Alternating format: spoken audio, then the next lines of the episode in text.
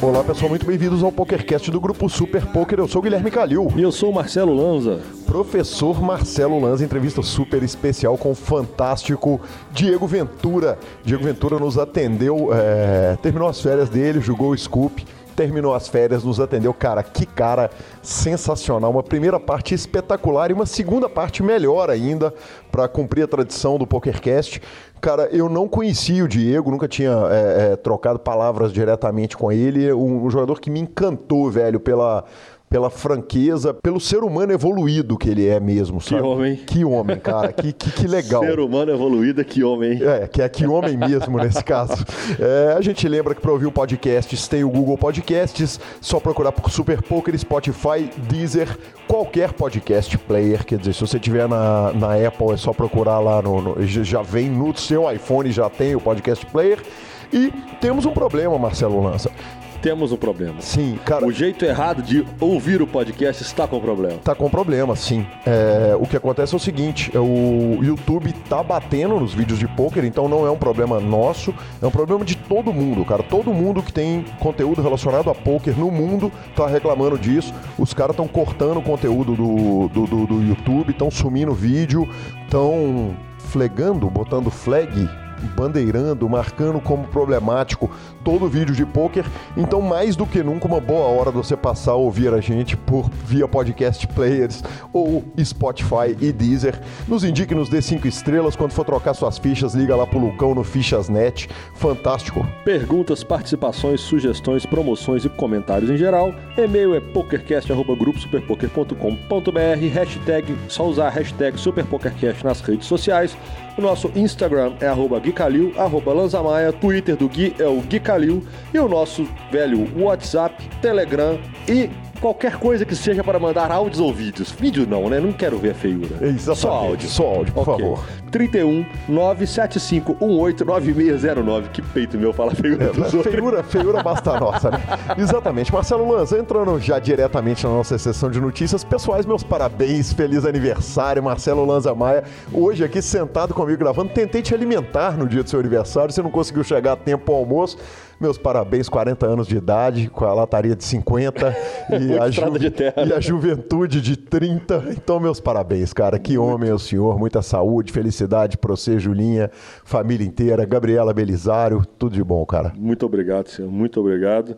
E para a turma que acha que a gente não trabalha, né? Aqui é dia santo, feriado, dia do aniversário, sábado, domingo. Como Natal, que pode? Né? Réveillon. Né? Impressionante. Estamos aqui gravando, felizes e sorridentes com o nosso programinha. Muito obrigado, obrigado a todas as felicitações que recebi dos ouvintes, dos amigos. É isso, filho. Meter bala. E quem não mandou parabéns dá tempo ainda. É só entrar no Instagram, arroba Lanza Maia, mandar parabéns pro Lanza. A partir de terça-feira, ele continua aceitando parabéns a semana inteira. Vamos fazer uma semana de comemorações. Lanza, tivemos, não vamos falar dos nossos jogos, tivemos nossa palestra na quarta-feira, eu, você, Gabi, foi legal pra caramba, né, cara? Uhum. Lá na Una do Barreiro, convite do, do querido Rit Gomes. É, foi legal pra caramba, né, velho? Divertido, né? Divertido da palestra. É, quem diria, né? Quem diria que os idiotas estão dando palestra? Literalmente os idiotas, porque teve mais um idiota dando palestra também. Né? Exatamente, cara. É, a nossa palestra foi coisas que o poker nos ensinou para a vida. É uma palestra parecida com a que eu fiz para o Mecha, que é uma escola daqui de Belo Horizonte, e também parecida com a palestra que eu fiz lá em Varginha, para o Tiago, que organiza o poker lá de Varginha, e fiz essa palestra lá no shopping, junto com uma aula de poker, um, um evento muito legal.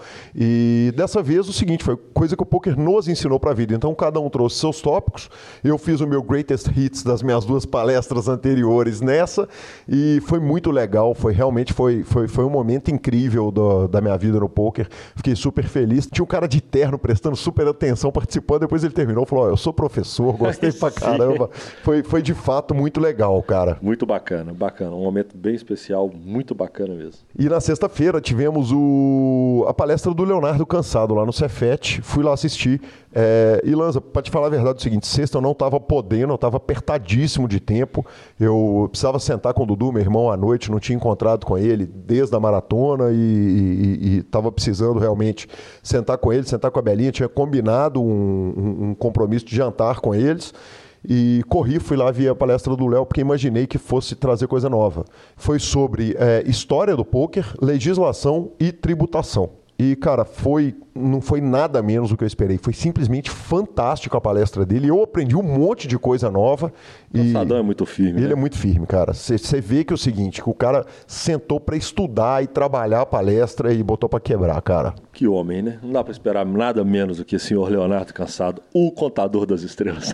cara, você sabe que eu quis trazer ele, eu, eu, quase, eu cheguei a falar com ele, falar, velho, eu tava com muita vontade de te trazer pro PokerCast para fazer essa palestra, mas ele falou de tanta parada lá que eu falei, velho, espera, espera passar a lei de jogos, que ele conta a história inteira e tal, não sei o que. Eu falei, velho, espera tá tudo tranquilo, tudo regulamentado e bonitinho que a gente te traz pro programa. Justo, justo, senhor.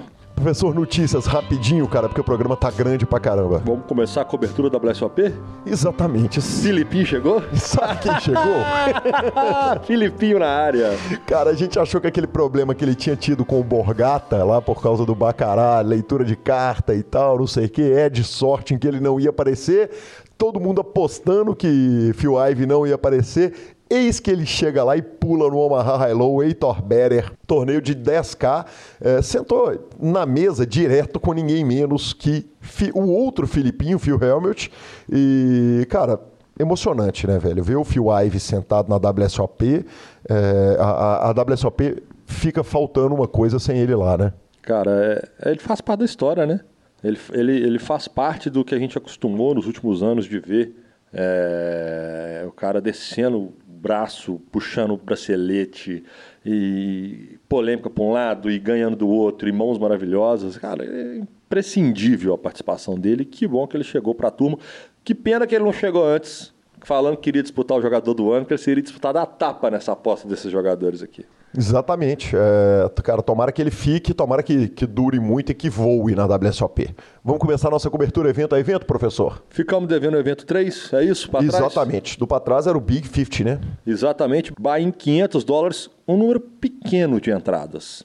28.371 entradas. Repetindo, 28.371 entradas, senhor. Marcelo Maia, a história é a seguinte, cara. É meio século da WSOP e os caras simplesmente fizeram fizeram de novo. Eles bateram o recorde, é, o recorde anterior era da própria WSOP, 22.374 é, jogadores entradas né, no Colossus lá em 2015 e agora eles meteram 28.371 entradas. O torneio foi tão grande, cara, que o que, que, eles tiveram que fazer? Pegar o fichário de 2006 da WSOP. que maravilhoso isso, cara. Meteram as fichas em jogo, nem os caras estavam esperando. Então teve fila cabulosa para tudo quanto é lado, gente sentada em corredor, gente sentada na cozinha. Que coisa maravilhosa, é, né? Exatamente. Cara, chegou ao ponto de que é, começou a pipocar no Twitter para tudo quanto é lado, ficha de 25 mil unidades é, de duas cores, de 5 mil de duas cores. Cara, não, não tinha jeito, não estava previsto. Não Simples tá... assim. Exatamente. É, os caras botaram em jogo as novas fichas que foram aprovadas pela Comissão de Jogos lá de Nevada, fichas de 1 milhão e 5 milhões. É, essas fichas foram aprovadas agora para a WSOP desse ano, numa FT que teve nada mais, nada menos do que bilhão de ficha, Marcelo Lanza. O senhor já teve bilhão de fichas, senhor? Ô Lanza, eu acho que eu conto nos dedos às vezes que eu tive centenas de milhares de fichas, que dirá milhão. Nem cara, que, que, se nem milhão eu fiz, que dirá bilhão. Imagina uma cobertura escrita, o cara tendo que falar assim: o jogador neste momento tem 2 bilhões 375 milhões 200 mil fichas. Que coisa maravilhosa. Exatamente, cara, sensacional. O vencedor do torneio foi Femi Fachakin, jogador norte-americano, 1 milhão 147 mil dólares, é, foi o que ele puxou. Ele tem resultados no Random Mob desde 2015. Anteriormente ele já tinha puxado 11K num 3,5 mil dólares lá do Seminole Hard Rock, ele que é um jogador lá da Flórida, e tinha tido uma 46ª colocação na WSOP de 2016. Sensacional, senhor. Bem puxado para o Femi Fajaquim. Vamos agora para o evento número 5. 50 anual High Roller, 50 mil dólares no limite, 110 entradas, senhor. Exatamente, Lanzinha. É, quem puxou esse bracelete foi o Ben Heath, jogador de United Kingdom, é, Reino Unido, quase um milhão e meio de dólares, 1 milhão 484. Segundo colocado, Andrew Lichtenberger, norte-americano, 917 mil dólares. Tivemos outros grandes nomes na mesa final, entre eles Sam Soverell e Nick Petrangelo. O campeão disse o seguinte: é, quando eu era novo, eu tinha vergonha e eu não queria ganhar um bracelete. Eu sempre preferi ficar na segunda colocação, mas agora que eu ganhei o bracelete, eu me sinto super bem com isso. Eu tenho que fazer algum comentário a respeito dessa macacada? É bizarro, né, cara? Que bizarrice. Cada uma que a gente Cada tem a timidez do cara tem que respeitar, né? Ah, então fica em segundo nessa porra. Deixa o outro ganhar o bracelete. Me respeita, só. O cara joga pro bracelete e não quer levar o bracelete. Ah, Tá de sacanagem. Vai jogar o torneio do cassino da- do, do- do estado dele pro inferno. Evento número 6, 2.500 dólares. Limits Mixed Triple Draw. 296 entradas. Exatamente, o campeão foi Dan Zek, norte-americano, 160.447 dólares. Ganhou o heads up de Sumir Mathur, também norte-americano, puxou quase 100 mil dólares. Ele já tinha tido diversas mesas finais, mas nunca tinha feito pódio. Dessa vez ele puxou aí, é, arrebentou. Vale lembrar o seguinte: esse torneio, é, Lanza, de Mixed Triple Draw, ele tem os seguintes jogos: Ace to 5 é, Limit, Deuce to 7 Limit e Badug Limit. É, o torneio tinha uma reentrada. Evento número 7, já falamos que é o evento online. Evento número 8, 10 mil dólares, short deck, no limit holding, 114 entradas. Exatamente. Quem puxa esse evento foi o Alex Epstein. É, foi o evento inaugural de Short Deck, né, Lanza? Eu nunca tinha tido no, na WSOP. É um jogo que estourou há muito pouco tempo. E o jogador que cravou é, foi a primeira vez que é, ele ficou ETM num, num evento da WSOP.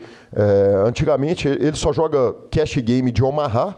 E pela vitória ele levou 296 mil dólares. Evento número 9, no limit holding, deep stack, 600 dólares de buy-in. Exatamente. Jeremy Pekarek puxou o seu primeiro é, é, bracelete de ouro. Pela vitória, ele levou 398 mil dólares, quase 400 mil dólares, ganhando do segundo colocado também norte-americano Dan Kuntzmann. Rapaz, e temos um monte de brasileiro aqui. Começando. Cara, eu não vou começar no 140, 46 lugar, não. No lugar de número 146, Paulo Gini, 2.600 dólares. Paulo Gini, que está no nosso grupo do, do, do Telegram, então a tendência é regulada total na WSOP. Gabriel Baleeiro, na posição de número 203, ganhou 2.257 dólares. Caio Rei nunca teve no ferro, posição de número 214, também 2.257 dólares. Fred Dabos, posição de número 231, 1.973 dólares. E Matheus Xavier, posição número 314, 1.739 dólares, senhor. É isso aí, começo de uma WSOP que o Brasil já está brilhando. Vamos para o evento 10.500 Dealer Choice, Lanza. 470 entradas, senhor. Exatamente. É, quem puxou esse torneio foi ninguém menos que ele, Scott Clements. Há tempo que a gente não ouvia falar dele. O último bracelete dele tinha 12 anos. É, a gente foi ouvindo falar dele no circuito, mas ele o, o, tinha 12 anos que ele não puxava um bracelete. Esse foi o terceiro dele. É, ganhou o heads up do Tim McDermott. Pra, que ganhou 90 mil dólares. E na sexta colocação tivemos Benny Glazer, é, de United Kingdom, 19 mil dólares. Lanza, é, vale a pena a gente Isso falar. vai falar, curiosidade, né? A curiosidade vale a pena, né? A gente já citou ano passado o que, que, o, que, que o Dealer's Choice, o que, que pode escolher. O, o que, que não pode escolher? Exatamente. Vamos falando. Quer começar, Lanzia? No Limit Holding, Limit Holding, RES, 7 Card Study, 7 Card Study High Low, Uh, isso, Error Better, 7 Card Stand High-Low regular, ou seja, esse é split pot de qualquer jeito, não precisa de mão classificatória. Pot Limit Holding, Pot Limit Omaha, Pot Limit Omaha High-Low, Eitor Better, Pot Limit Deuce to 7 Triple Draw, Big O, Big O, cara. Limit Omaha High, Limit Omaha 8 or Better High Low, Limit Deuce to 7 Low Ball Triple Draw, Ace to 5 Low Ball Triple Draw, Badug, Baduce, Badace, uh, No Limit Deuce to 7 Low Ball Draw, uh, Single Draw e No Limit 5 Card Draw High. É, Rapaz só uma coisinha que vale a pena a gente falar o seguinte, Badug, eu ia falar que todo mundo já sabe o que, que é, mas nem, não necessariamente, né? não Tá, necessariamente. Badug é um jogo que você joga com quatro cartas e você tem que fazer é, um low, então as 2, 3, 4... Jogo de cor. É o jogo de corno. uh, as 2, 3, 4 é o nut, mas o naipe das cartas, um anula o outro. Então, se você tiver, por exemplo, as 2, 3, 4 com quatro cartas de ouro, você só tem uma carta na mão. Esse é, isso é a definição de Badug, muito superficialmente. Badulce é o Badug com Deuce to 7 Triple Draw, Split Pot, e Badace é o Badug com Ace to 5 Triple Draw, também split pot o jogo, Lanza. É, só dá para jogar com cola, viu? E olha que eu gosto de um catrupo, mas esse é só com colinha. não dá. É, exato. Não, eu acho que até que sem cola eu jogo. Jogar bem já é outra história. e tivemos resultado brasileiro, né, Lanzinha? Um grande Marceleza daqui de Belo Horizonte, ficando na posição de número 47, levou 2.500 dólares, senhor. Evento de 5 mil dólares, número 11, No Limit Holding. 400 jogadores no, no, no, no field, senhor. Exatamente, Lanzinha. Uh, o Daniel Sterlitz é, foi quem puxou o bracelete de ouro, 442 mil dólares. Ganhou o heads up de Shannon Shore. Tivemos ainda alguns grandes nomes nessa mesa final. Na quarta colocação, Ali Imzirovic, o menino de ouro, que puxou 129 mil dólares. E na quinta colocação, Maria Hou, mídia de pôquer, 91 mil dólares. A jogadora está numa fase espetacular, acabou de fazer mesa final de WPT. E o Daniel Strelitz, que puxou esse bracelete, tem 4,4 milhões de dólares de prize total. O melhor cash dele antes Uh, antes não, o melhor cash dele da vida foi 1,1 milhão de dólares no WPT LA Poker Classic, quando ele cravou o main event em 2017. Foi vice-campeão também do PCA de 2019 para 951k. Olha a coincidência aí com o nosso entrevistado, Diego Ventura. E foi vice também no 5K no Limit Hold'em na WSOP 2016 para 338 mil dólares. Evento número 12, mil dólares, no limit holding, super turbo bounty. Que delícia, hein? Faca na caveira. 2.452 entradas. Exatamente, o vencedor desse evento foi Daniel Park, uh, norte-americano, 226 mil dólares. Uh... Lanzinha, esse evento teve uma coisa legal pra caramba. É o quinto colocado foi ninguém menos que o brasileiro Marcelo Giordano Mendes, a primeira mesa final do Brasil na edição 2019 da WSOP. O Marcelo puxou 56 mil dólares, 55.869 dólares. Fantástico, parabéns então, Marcelo Giordano. Eu não conhecia o jogador, Lanza, não sei se você já, já conhecia, já tinha ouvido falar dele, mas, mas fui procurar, evidentemente, fazer aquele trabalho de pesquisa para o nosso ouvinte do PokerCast e descobri entrevistas dele e matérias dele no Super Poker. Já tinha cravado Micro Millions, é, ele levou um prêmio de 6.234 dólares, é, tendo batido um field gigantesco de 19.051 jogadores e já foi quinto colocado no CPH para 8 mil, é, já foi, já teve resultado bom também no High Roller do H2 e mais um resultado lá em Las Vegas. Então, parabéns ao, ao Giordano, que seja a primeira de muitas forras nele nessa WSOP. Muito bem puxado, senhor. Primeira mesa final brasileira na WSOP. Já sabemos que ganhou um bracelete agora que a gente já está gravando com todos os conhecimentos que vieram, mas, pô, sensacional sentar, o cara fazer uma mesa final e, forra, começamos. Alguém tinha de estrear. Exatamente. Alguém tinha de estrear. Agora vamos para cima. Muito bem estreado, parabéns. Evento número 13, 1.500 dólares, no limit dos to 7, low ball draw. Exatamente. Quem puxou foi o jogador de Israel, Yuval Brohenstein. Espero ter falado certo, 96 mil dólares. E ganhou do segundo colocado, Ajay Chabra que puxou 60 mil dólares. É, o campeão puxou aí nesse torneio o seu primeiro bracelete e ele disse o seguinte: é considerada a forma mais pura de pôquer e eu tendo a concordar com isso. Realmente é um jogo sobre ler pessoas. Exatamente, chegou a hora tão aguardada, o primeiro bracelete Brazuca e veio no 1.500 dólares Horse, cara, que bacana brasileiro cravando evento de catrupe, hein, senhor? Exatamente, Lanza. É, cara, tem tão pouco torneio de Mixed Games é, no mundo que o que acontece é o seguinte, velho, o BSOPzão lá tá fazendo torneio e a brasileirada tá treinando, velho. Exatamente. É, então é isso aí. É, o grande campeão foi o Murilo Souza, o Muca daqui do Brasil, é, puxou 207 mil dólares, ele ganhou o heads up do Jason Stockfish, é, norte-americano, que puxou 128 mil dólares com a segunda colocação. É, algumas coisas são importantes a gente falar a respeito é, dessa mesa final. Aliás, tem muita coisa muito importante, valeria um programa inteiro. E eu espero que o Murilo, chegando no Brasil, venha aqui para o PokerCast nos dar uma entrevista para falar a respeito da carreira dele e, e, e, que culmina aí com esse bracelete maravilhoso é, no ano de 2019. Mas o Stockfish, quando ele chegou no heads up, ele estava na tentativa de ganhar o seu primeiro bracelete, sendo que ele já foi vice-campeão, já tinha sido vice-campeão três vezes na WSOP. Então ele é tetra vice-campeão. Evidente. Eu posso fazer uma piada? Pode fazer a piada. Ele vascou. Ele vascou. Eu não aguento. Desculpa, meus amigos carioca, eu não dou conta. Exatamente, cara. Ele foi, ele foi, foi basicamente um Levir em começo de carreira, né? Que Nossa. o Levir, durante os primeiros anos da carreira dele, tinha o apelido de Levice, tanto aqui no Atlético quanto lá no Cruzeiro. E, cara, o cara é tetra vice-campeão. Não tem jeito do Murilo receber mal essa notícia, né? Se que trave, literalmente. Na hora que ele senta com o cara e fala, velho, Fala, É, já foi velho, três, caiu velho, duro, caiu duro, brother. Não vai ser agora que você vai estrelar, né? Exatamente. O profissional lá de Penha, Santa Catarina, puxou é, pelo tradutor dele, que eu não imagino quem que deve ter sido o tradutor da, da, da- piranha que é o Murilo, falou o seguinte, cara, é incrível, é, o meu rei são os melhores jogadores do Brasil, eu conheço eles por um longo tempo e, e eu tenho jogado poker durante 13 anos, ganhar aqui com eles assistindo, eu não tenho nem palavras para descrever isso. Uma coisa a respeito do Murilo é o seguinte, Lanza, esse eu posso falar do meu testemunho. É, eu fiz uma mesa final com ele, do torneio de 8 Game lá na, na- na- no BSOP, um evento que o vice-campeão foi o Joelhada daqui de Belo Horizonte, o Rodrigo Joelhada, e o terceiro colocado foi nosso querido amigo, é, o Panda. Panda que, bicho, o Panda nós precisamos trazer ele urgente aqui para o PokerCast. e, cara, o homem joga o jogo. Ele é, é- é regular nos, no- nos torneios de Mixed Games.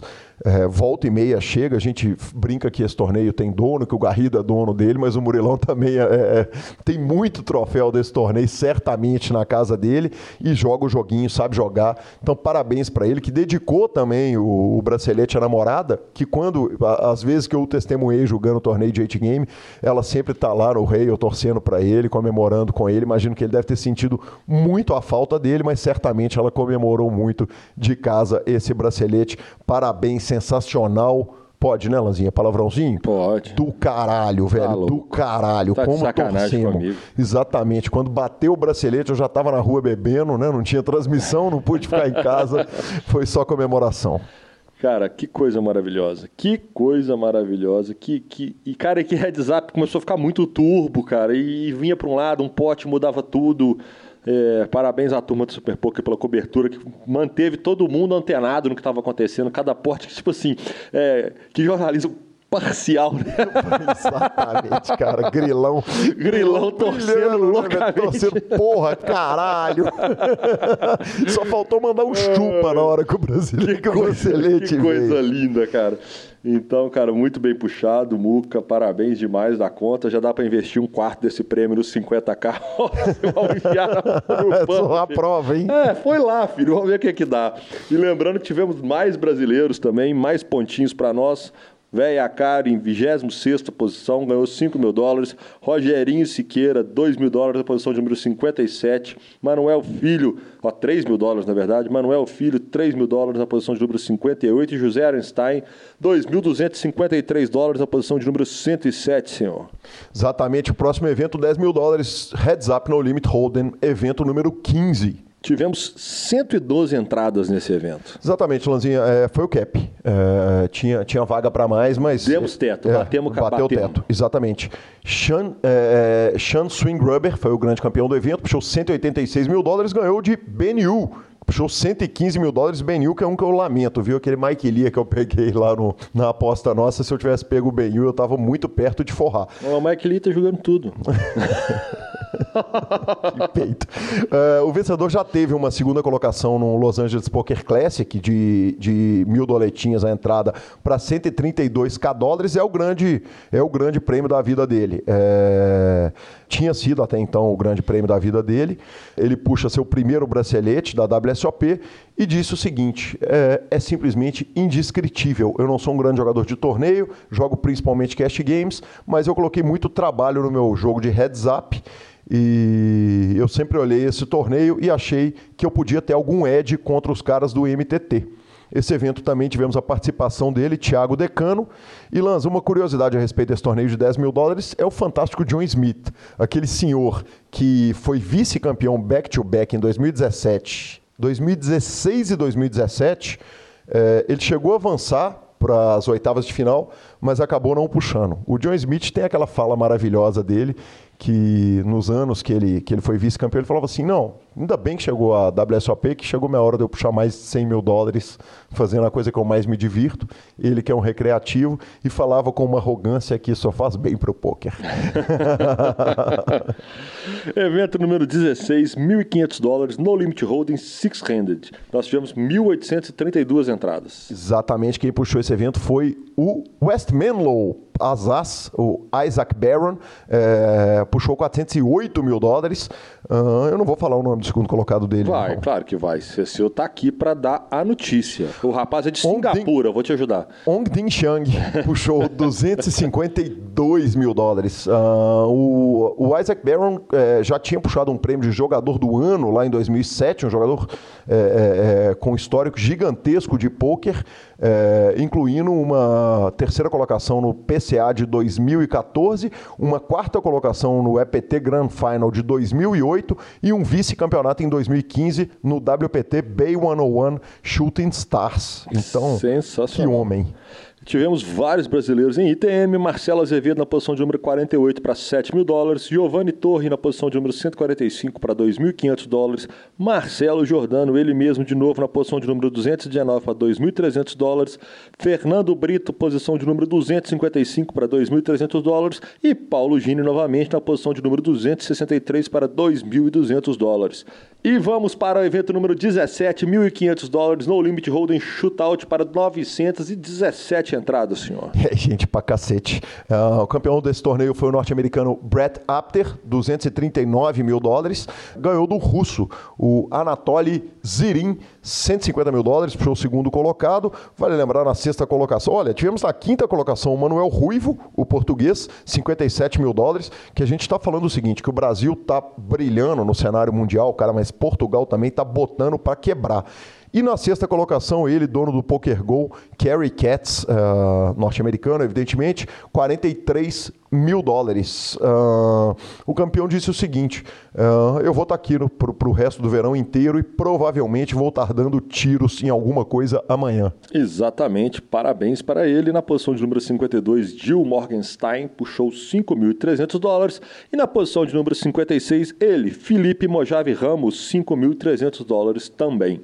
E indo direto para o evento que Filipinho chegou para jogar, 10 mil dólares Omar Hilo Eidor Better para 183 entradas entrada, senhor. Exatamente, o grande campeão foi Frank Odell, 444 mil dólares, os números a gente está arredondando aqui. Segundo colocado, Oasis Awed, uh, norte-americano, 274 mil dólares. Terceiro colocado, ele, que homem, Robert Misrati, 195 mil dólares, ele puxou.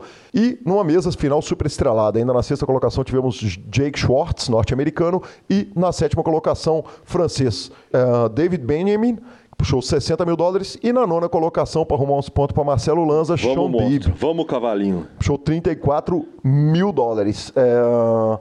Cara, o Frank Odell, simplesmente, ele puxou o terceiro bracelete dele da WSOP, o terceiro bracelete de Omaha High Low.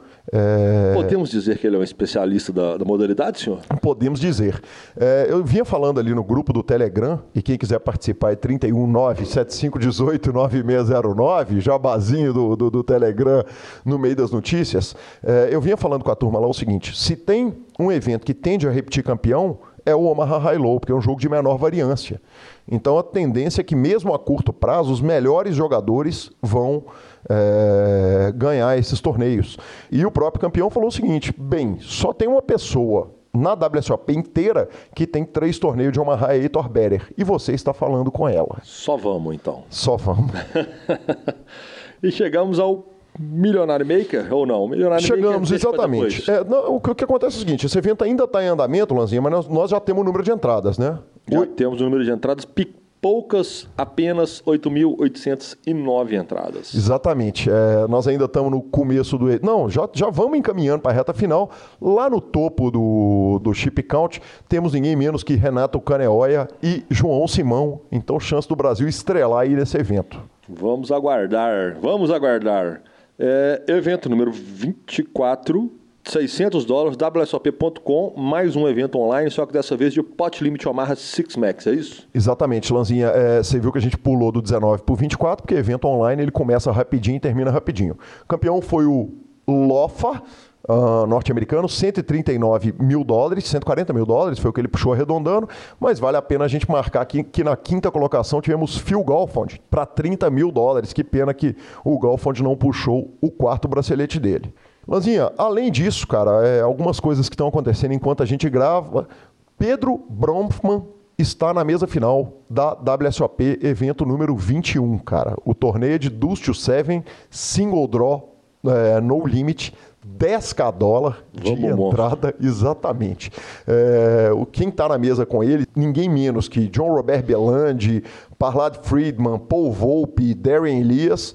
É, ele mora nos Estados Unidos. E uma coisa curiosa, e alguém perguntou no grupo do PokerCast, eu falei, gente, desculpa, eu nunca ouvi falar desse cara. É, mas aparentemente eu, só eu que não ouvi, porque muita gente ouviu falar dele, porque ele foi responsável pelas trilhas sonoras dos filmes Tropas de Elite 1 e 2, Robocop e da série Narcos. É um rapaz que gosta de tiros. boa, Lanzinha. Muito boa, cara. Assim como o seu Rubens, né? Jogador brasileiro da cidade de tiros. Cara, e Lanzinha, enquanto a gente grava, também vale a pena a gente apontar o seguinte: falamos pra caramba do Murilo Figueiredo, o Muca, ele tá no dia 2 do evento número 23, uh, 8 Game Mixed. Ele e, entre outros, Yuri Martins, Felipe Morrave Gamos, Ramos, e o Evandro Vilar, senhor. Aí sim, vamos que vamos. Vamos que vamos. Você imagina um bibracelete do mesmo jogador dois anos na mesma série? Aí é o famoso mitagem, Márcio. É, exatamente. Mitagem aí, aí é especial o PokerCast, né? Entrevista todos os programas até dezembro. Até dezembro. no mínimo, o programa sim, o programa um tem que ser dele. Exatamente. Você vai falar o que hoje? Nada. Obrigado. Próximo programa. Que seja, entendeu? Exatamente. Cara, vamos direto à nossa cobertura praticamente encerrado Masterminds, Masterminds que está na, na, na, reta final agora do Main Event. Main Event. Vamos falar dos eventos paralelos. Você vê que eu consigo acertar agora. Eu Não, é, quase o melhor de tudo é que ele, ele, ele, ele, ainda fala errado, velho. Cara, mas eu ainda falta a letra tá I bom, ali no cara. meio, mas ele tenta. Você então... sabia que eu, com essa minha dicção toda, durante muitos anos, eu trocava o mim com eu. Porque em vários momentos eu achava que quando você falar o mim, é, ele era ele era mais bonito do que o eu. Ele soava melhor no meu ouvido em algumas frases específicas que eu errava. E aí no final fui obrigado a ter que largá-lo para o mundo, porque não tinha jeito Ainda bem, eu, eu acho que quem corrige isso é a esposa, é, velho. É, claro que é. É óbvio que é a esposa. 24 horas por dia te cutucando. Vamos, Gabizinha. Andressa Lincoln cravou o Ladies, Daniel Motti cravou PLO, Stetson Malandro Farra, ele mesmo, cravou o High Roller, Antônio Baranquilos, diretamente de ter cravado o último PSOP, foi lá e cravou o evento Rivers. E o William Gardim cravou o Tuesday 30K Mastermind, senhor. Aí sim, Nozinha. É sensacional sucesso aí a galera que está na reta final do Masterminds, terminando lá os torneios, e começaram os satélites para o Winter Millions do WSOP. É, a partir do domingo, dia 2 de junho, que foi aquele domingo que eu corri a maratona lá atrás, já tinha satélite, então o, o PokerStars está dando no total mais de 100 vagas desde que eles abriram, então é a sua chance. É, poxa, vai ser sensacional o Winter Millions, então se eu fosse você, eu ia lá e jogava. É a forma mais barata de jogar um evento dessa dessa magnitude por apenas e a partir de 82 doletinhas, mas deve ter uns outros que Não, é, tem os feeder para isso, tá louco, Você cara. Vai lá Se pá, dá para ir de graça. Arrumar. E abrindo a temporadas de convocações para seleções para o nosso campeonato de equipe, Alexandre Ribeiro anuncia a seleção carioca 2019, senhor. Exatamente, Marcelo Lanza. O Xande anunciou o, o, time dele. O time dele, para variar, tem Igor Souto, né? Que nojo, hein, senhor? E esse também nunca teve no ferro e nunca teve fora da seleção. Ele não sabe o que é ferro. Não, não e, sabe o que é ferro. E, e, a quantidade de falhinha que ele dá naquele torneio de equipe, velho, ninguém aguenta, velho. Como aguentar Igor Souto no torneio? Uh, além dele, Yuri Martins, Rodrigo Semeghini, Pablo Menezes, Marcelo Medeiros e Simone Alves. Cara, que seleção, hein, Lanza? Chegaram para jogo, hein, senhor?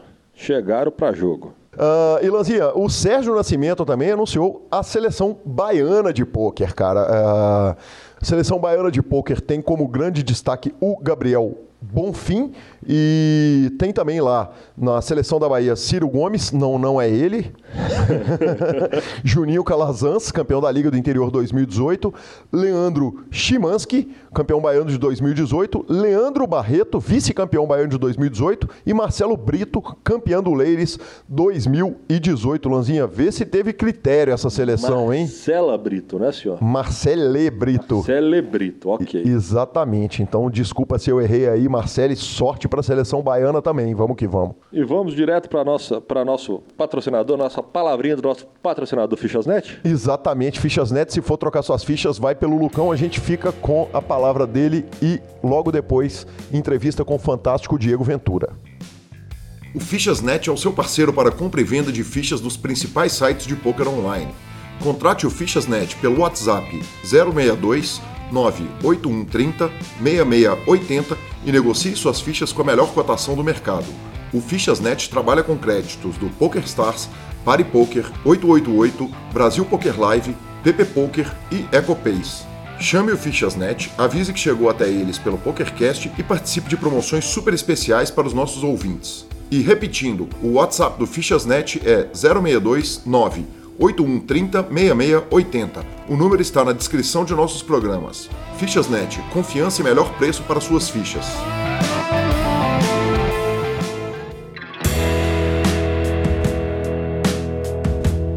Olá pessoal, é com a maior satisfação que recebo aqui ninguém menos que Diego Ventura. Diego, muito bem-vindo ao PokerCast. Obrigado, obrigado pelo convite. Muito, muito feliz de estar aqui com vocês.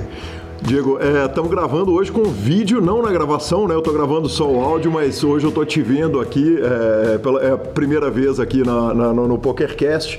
É, é, uma satisfação enorme. Quem sabe a gente faz isso virar uma moda e consegue, de repente, transformar isso em vídeo. Vamos ver, quem sabe para o futuro. É, Diego, eu vou começar com a pergunta tradicional do PokerCast. Claro, é, quem que era o Diego Ventura antes do poker, cara? Ah, obrigado, obrigado. Essa é uma boa pergunta. Eu eu era um estudante de engenharia de produção que morava em São Paulo e ao mesmo tempo eu fazia estágio numa empresa de mineração e trabalhava no restaurante é, mexicano ali na Vila Olímpia, em São Paulo. É, antes do poker, é isso aí. Morava em São Paulo sozinho, bom, com amigos, né? E estava terminando a faculdade. Diego, conta um pouquinho pra gente é, é, a respeito, porque você é peruano, é, uhum. mas estava morando em São Paulo, quer dizer, conta um pouquinho da história de vida até você chegar em São Paulo, é, até você chegar no poker, por favor. Claro. É, bom, acho que, na verdade, eu, eu cheguei é, para São Paulo porque eu fiz uma viagem com 18 anos para os Estados Unidos é, para é, aquelas viagens de verão, sabe, de, de work and travel, que é você vai lá, aprende inglês, trabalha um pouquinho e tudo mais. E mas na verdade é, essa viagem foi porque eu, eu não estava muito bem na minha cidade, né? Saía muito, meus pais eles viam que não estava muito dedicado nas coisas da faculdade. Eu bebia muito, ia muito para festa e tinha uns problemas com meninas, essas coisas. E aí minha mãe um dia tem uma oportunidade para ir embora é, para Estados Unidos, você quer? Eu falei, eu quero, porque, tipo, minha vida não tava bem, sabe? Eu era novo ainda. Uhum, e aí eu fui. É, eu tinha 18 anos, sim. Uhum. Aí eu fui, gostei bastante, trabalhei, morei sozinho, né, com amigos, é, aprendi, vi outras coisas, vi outra realidade. E aí no ano seguinte, né, eu quis, eu quis de novo. É, já com 19 anos, quis de novo, já ajudei um pouco com o dinheiro que eu tinha economizado. Ah, aí eu fui de novo, voltei. Esse, essa viagem foi mais difícil ainda porque é, foi no tempo da crise lá nos Estados Unidos. Então, é, não, não, não, foi uma viagem fácil, mas eu trabalhei muito e isso, isso, digamos, já gerou um pouco de maturidade em mim, sabe? E, bom, depois eu tava, continuava na faculdade, né? Voltei e uma, uma amiga falou, fazer um intercâmbio no Brasil. E aí éramos um grupo de amigos, falamos, pô, que legal, eu também queria fazer, sabe? É, Brasil, um lugar que a gente sempre, quando a gente imagina, né, nunca foi, a gente sempre imagina, pô, praia, mulher bonita, não tem como dar errado, sabe? Eu queria ir pra lá, queria conhecer, e aprender mais uma língua, né? Que era uma coisa que eu já gostava. É, aí eu falei, isso parece uma oportunidade muito boa, e aí eu prestei para meus, meus pais, eles não, não, não tinham dinheiro nesse momento para fazer isso. Mas eles acreditavam que na cidade, com os amigos que eu tinha, também não ia para lugar nenhum, sabe? Se eu ficasse. Então, os meus pais fizeram um empréstimo, na verdade, no banco, para me, me mandar para o Brasil.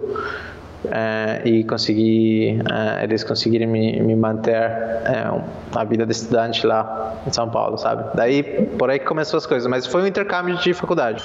É, vamos começar por partes. É, primeiro as idas para os Estados Unidos. Você sabia falar inglês? Quer dizer, essa, esse work for travel é, que você disse ali com 18 anos indo para os Estados Unidos, como é que como é que funcionava isso? Você podia ir sem falar o idioma? Já falava o idioma e, e, e o espírito aventureiro já estava aí, não sei, quer dizer, já estava implantado no cara que vou para qualquer lugar, vou para qualquer situação? É... é... eu, eu tinha feito aulas de inglês, né? Eu sabia um pouco de inglês, mas obviamente nunca tinha falado assim fluente, né? Não, era uma coisa que eu praticava todo dia. Acho que é o que a maioria fala, né? Tipo, eu sei um pouquinho, mas, mas não muito, né? Eu fui, sabia um pouquinho, tinha uma, tinha uma noção ali. Mas obviamente falar lá com as pessoas é muito diferente, né? Daí, tipo, não era muito bom. E, cara, acho que Acho que um pouco do. Eu sempre tive muita liberdade, então eu saía muito desde muito novo, 13 anos, já estava indo para festa, essas coisas. Eu sempre andava na rua com amigos, essas coisas. E isso me deu um pouco de mais de confiança, porque eu era um cara muito mais tímido, é, eu não era muito extrovertido. E o fato de ter saído muito e ter ficado muito livre na rua e com amigos me ajudou a eu ter coragem, digamos, de, de falar: ah, eu quero ir, vou ver, me, me lá e vejo o que, que eu faço, sabe? Como é que eu faço? Então, isso me ajudou um pouco, digamos assim, mas eu não sei se não era uma coisa natural, sabe? Foi mais uma coisa para eu encaixar no, num grupo de pessoas que eram, digamos, cool, assim, sabe? De pessoas que eram é, legais. Eu queria sempre ser parte desse grupinho, sabe? Perfeito. É, eu estou perguntando, batendo na tecla da viagem, porque evidentemente eu fui correr atrás de, de, pesquisas e o Lamerias falou, cara, ele é um cara legal pra caramba, morou em tudo quanto é lugar, morou na Europa e tal, e evidentemente nós vamos chegar nessa história toda. E aí seus pais pegam o seguinte, vão fazer um empréstimo e vão mandar esse menino pro Brasil. Já tinha faculdade, já tinha... Qual que era o deal do, do, do, da vinda pro Brasil? faculdade tinha um acordo já, tipo, era, faz parte, fez, fez um um tratado ali de virou é, parte de uma rede de faculdades que tinha no mundo todo.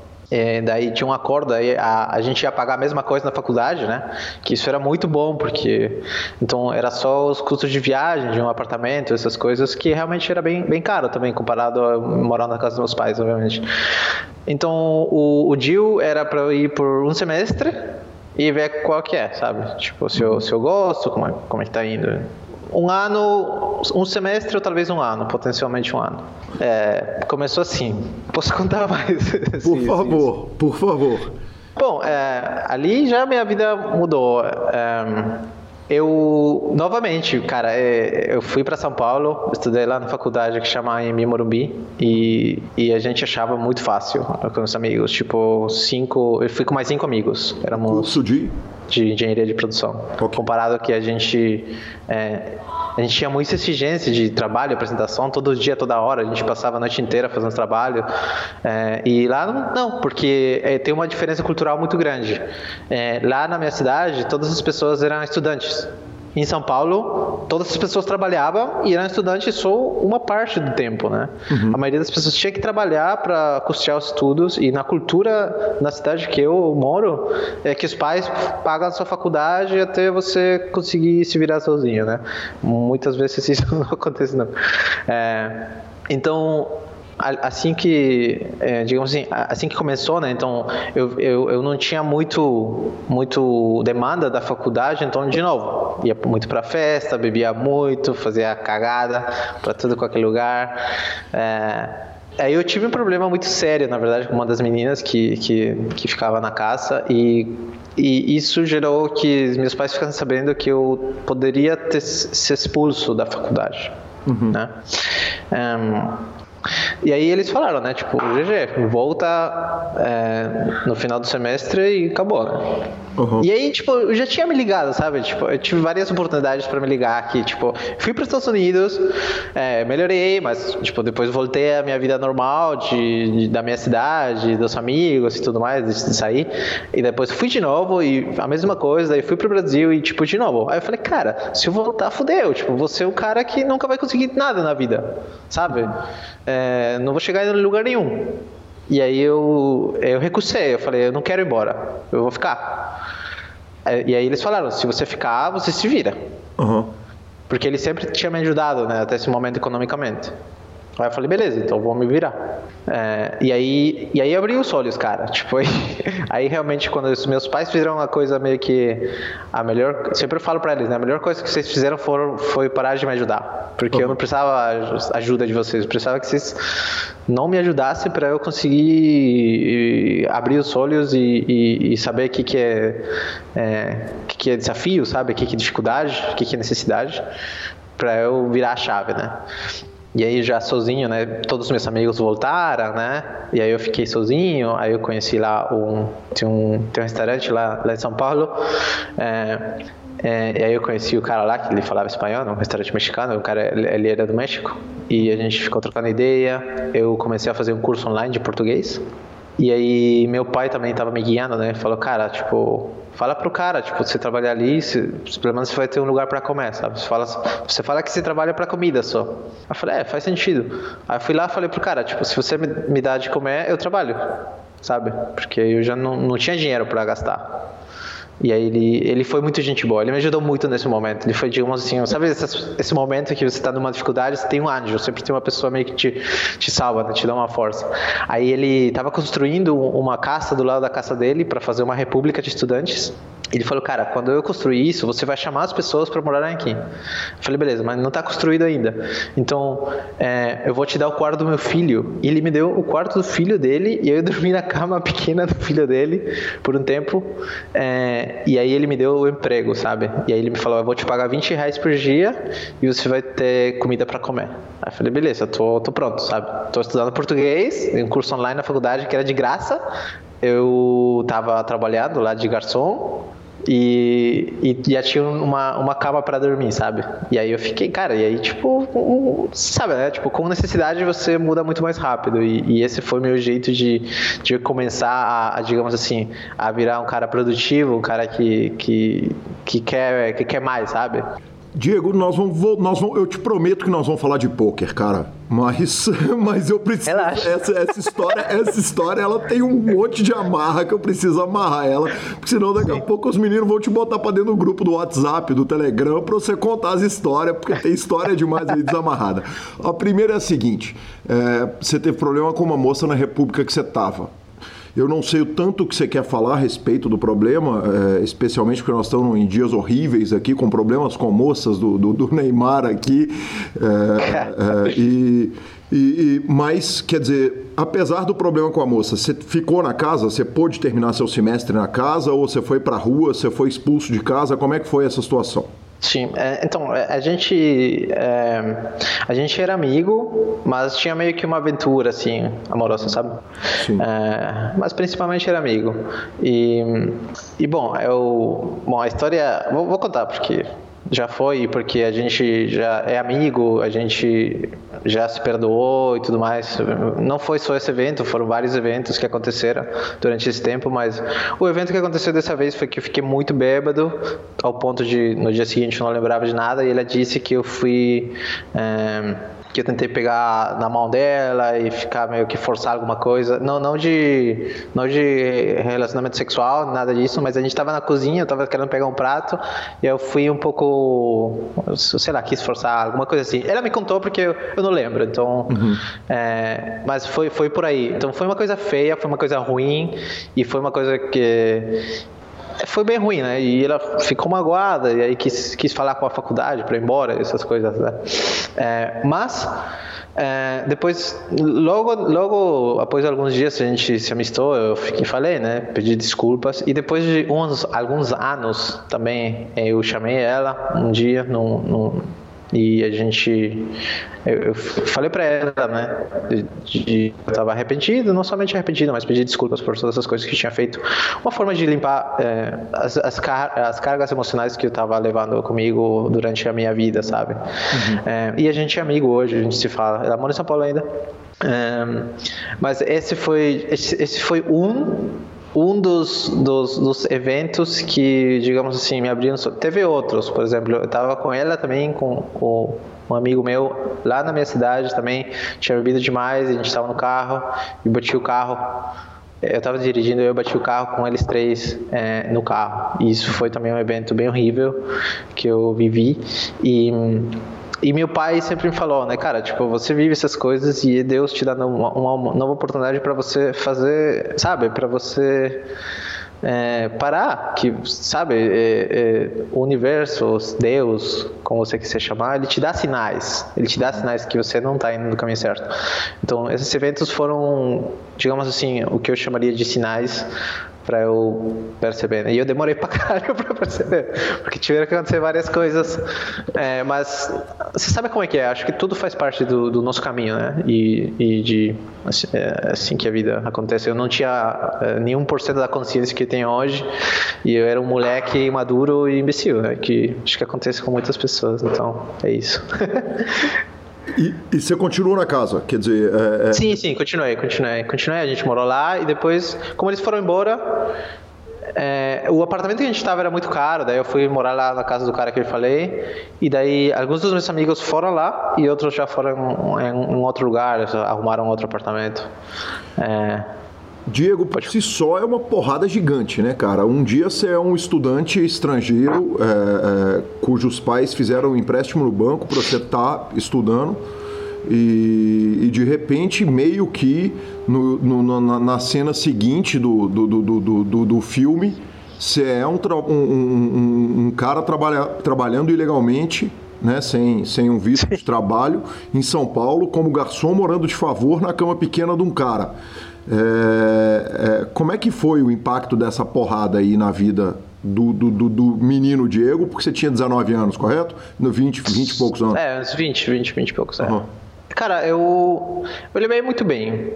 Porque acho que eu era o que eu queria já. Acho que meu corpo, minha vida, tudo tava falando já que, tipo, chega sabe? Acho que eu mesmo já estava cansado e eu sabia, e eu já tinha muito claro o que eu não queria, que era voltar. Uhum. Então, na verdade, cara, é, eu eu sempre foi uma motivação é, positiva, sabe? Eu, eu, eu, eu, acho que uma forma que eu gosto de fazer um exemplo é quando eu vejo o, o meu bebê. Ele ele tá andando, ele tá tentando andar, ou ele tá andando e ele cai e ele ele ele levanta e ele tá sorrindo de novo, sabe? Então, para mim é, é um pouco assim, tipo não foi uma coisa que eu sofri demais.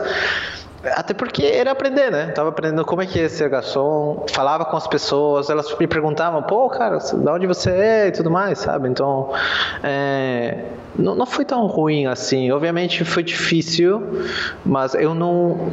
A, a, a minha memória hoje não, não é como uma coisa. É, que foi assim muito sofrida, sabe? Foi mais como uma coisa de quando você gosta do desafio, sabe? Tem uma coisa que você gosta, que te atrai. Acho que foi mais isso. Meio que tem um prazer ali no desafio. E os seus pais não queriam te matar facadas porque você largou, quer dizer, eles fizeram um empréstimo, te mandaram pro Brasil. você aprontou de repente, largou e tal. Eu imagino que, que deve ter sido não, mas um eu, eu, eu, eu continuei eu continuei a faculdade. É, ah, só que sim. quando eu comecei isso, uhum. eu eu estava de férias. Era o mês de julho, que não tem faculdade, e por isso que os meus amigos voltaram, porque era férias. E aí eu fiquei. Daí eu, eu, eu retomei a faculdade, eles continuaram pagando só minha faculdade, e aí eu, eu me virava lá em São Paulo. Então, para eles, eu pedi para eles, né? Eu falei, cara, me deixa aqui que eu me viro, você só paga a faculdade. E. E aí eles, eles viram também, né, que eu, que eu tava mudando, que eu tava trabalhando. Então eles falaram, ah, tudo bem. Daí minha mãe, sei lá, uma vez falou, ah, te mando ali um dinheiro. Aí eu falei, beleza, obrigado. Mas porque eles já tinham visto que, tipo, eu tava fazendo uma coisa diferente, sabe? E era o que eu precisava. Então, é, eu, não, eu não larguei a faculdade. Eu continuei e até fiz mais um ano para fazer a dupla titulação. E é isso aí. Diego, é, e aí você está trabalhando, é, é, é, fazendo faculdade, trabalhando de garçom, é, teve o estágio na mineradora que você falou lá atrás. Em que momento que o poker chega na vida e, e como é que temos tempo para jogar poker? Porque poker toma tempo, né? como é que sim, nós sim. temos tempo no meio desse caos, no meio desse tsunami?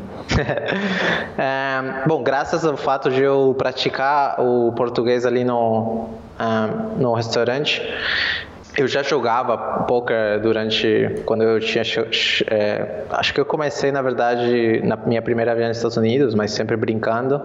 É, e aí quando como eu estava em São Paulo e não tinha muito para fazer, eu ficava jogando. É, mas eu jogava assim por jogar, né? Daí já quando eu fui é, fui para o estágio. É, é ah, aí o que eu queria falar é que, como eu já tinha mais facilidade para falar português do que os meus amigos, eu comecei a aplicar para empregos que tem a ver com, com, com, com minha carreira, né? Daí eu arrumei um, e era um muito bom, que era um estágio, na verdade, mas era pago e era muito bom, uma mineradora muito grande. E isso me deu uma confiança bizarra, assim, sabe? Porque eu, foi um processo seletivo difícil, eu passei em duas empresas muito grandes. Isso foi muito bom, meu pai ficou muito feliz, eu lembro. É, e, e nesse tempo eu já gostava, já gostava de jogar. É, e aí eu lembro que, cara, eu era apaixonado, sabe? Eu assisti o Akari, eu assisti o Nergai, assisti os caras da Poker Villa, é, sabe? Naquela época era a Poker Villa, o Forbet, era o Akari, o, o, Yuri, era o Leo Belo, essas pessoas ali que mais ou menos ficavam na minha... Lembro que teve um, um, um ele, é, ele é APT, chamava naquele tempo, que foi ali bem perto do lugar que eu morava. Nossa, eu fui lá, só assisti as pessoas, falava, pô, as pessoas famosas aqui, tinha um Mojave, sabe? Eu falava, que louco. E aí era um, era um fanático, cara, sabe? E aí eu lembro que com os meus primeiros ganhos, eu comprei um livro, eu falei, cara, eu quero comprar um livro de poker. Aí toda a livraria que eu passava, eu procurava, eu não achava nenhuma. Aí uma vez eu achei, aí eu comprei. E aí era um livro de limite. aí foi que merda. É, mas depois eu, eu achei o livro do Leo Belo, que eu comprei, e aí, é, cara, eu lia durante o, o tempo que eu ia na faculdade, do restaurante para o estágio, no, no, no Bução, né?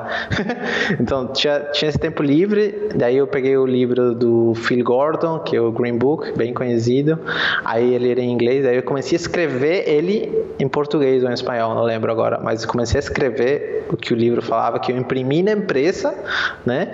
Que, é, então, é, durante, digamos assim, todo o estudo que eu fazia era durante o, o, o bução, né? O bução era, tipo, era uma meia hora de bução, desde a Vila Olímpia até a Avenida Paulista, daí nesse, eu tinha tempo para fazer isso lá, daí sábado e domingo eu jogava. Acordava, ia no supermercado, comprava minhas paradas e jogava. Daí, é, é isso que eu fazia. A relação com ficar no Brasil naquele momento tinha alguma coisa a ver com poker? Qual, porque o cenário de poker do Brasil na época eu, eu tenho ele com muita clareza porque eu vivi aquele momento aqui no Brasil. Uhum. É, poker Villa, 2010, BSOP estourando. Uh, uh, 2011, talvez ali, quer dizer, BPT, Sim. o LAPT, BPT, uh, o BSOP em crescimento franco e tal. Qual que era o cenário no, no Peru na época? Hum, não faço ideia. Eu não acompanhava porque eu não sabia. Eu, toda a indústria que eu conheci do poker era do Brasil. É, aliás, acho que foi uma das coisas que me ajudou, né? Porque tinha muito mais informação, é, falavam que tinha profissionais, tudo isso, né? Isso me ajudou bastante a eu entender e me informar melhor sobre o jogo e eu, é, uma vez, assim, pesquisando, porque eu sempre torcia pelos caras lá, é, eu abria o PokerStars e ficava torcendo lá pelo GM Walter, o, Crema, esses caras que jogavam, sei lá, dois Corribai naquele tempo, essas paradas. É, e, e, uma vez eu, eu vi que tinha um cara que era o Gerardo, é, Gerardox, que é um amigo meu hoje, que ela, ela, digamos que ele era o único reggae, né? Ele era Supernova Elite, Supernova, não, não Supernova Elite, Supernova. Naquele tempo eu falava, achava isso incrível, né, cara? Eu achava incrível, o cara era Supernova. Eu falei, cara, esse cara deve ser muito bom, ele é um regular é, e é um cara profissional, pô, que legal. E, mas eu não conhecia muito mais do que isso, né? Ah, naquele tempo ainda, digamos assim. E como é que você entra no poker? Quer dizer, uma coisa é o, o, o menino fã, Uma coisa é o Diego Sim. Fã que tá lá assistindo poker, indo lá no, no, no LAPT para ver o Mojave, ver o Akari. E, e, poxa, naqueles LAPTs vinha um monte de gente. Às vezes vinha Moneymaker, vinha uhum. é, aquela turma toda do PokerStars. Como que o, o, o telespectador de poker vira jogador e, e começa a dar os passos? Sim, daí eu, eu, eu, tive uma crise de, de, de, de, de, trabalho, assim, eu estava no restaurante, estava na faculdade, eu estava no estágio, era demais, eu tava, eu sentia carente, sentia que todos os meus amigos, chegaram mais pessoas, né, do México, de vários lugares que moravam junto e, tipo, os pais deles pagavam para todos eles, né, eles só iam de farra, iam para a faculdade, eu estava ali me ferrando, né, e, tipo, esse foi um período difícil para mim e até que um dia já é, é, eu tinha já economizado o suficiente dinheiro e aí eu tive que sair do restaurante. Daí eu tive um pouco mais de tempo, né? E aí o que aconteceu, eu acho que, cara, eu não lembro exatamente essa parte, mas eu entrei num chat, num grupo, por alguma razão, de alguma comunidade, de, de alguma coisa. Acho que talvez eu jogava muitos free rolls, acho que teve algum free roll de alguma coisa que me levou num grupo de alguma pessoa. E aí tem o cara que, que foi o cara que, digamos assim, me descobriu, né? Que foi o Lucas, o Lucas Arnold, que é conhecido como Diablo Brasil. Não sei se você conhece ele. Uhum. É, mas é, a gente começou a trocar ideia, ele gostava do jeito que eu pensava já no poker. Era iniciante, mas sempre tinha uma, uma noção pelas coisas que eu tinha lido, né? Sempre acompanhava IntelliPoker, todas as paradas é, que todo iniciante faz, né? É, na mira do Pro, todas essas coisas.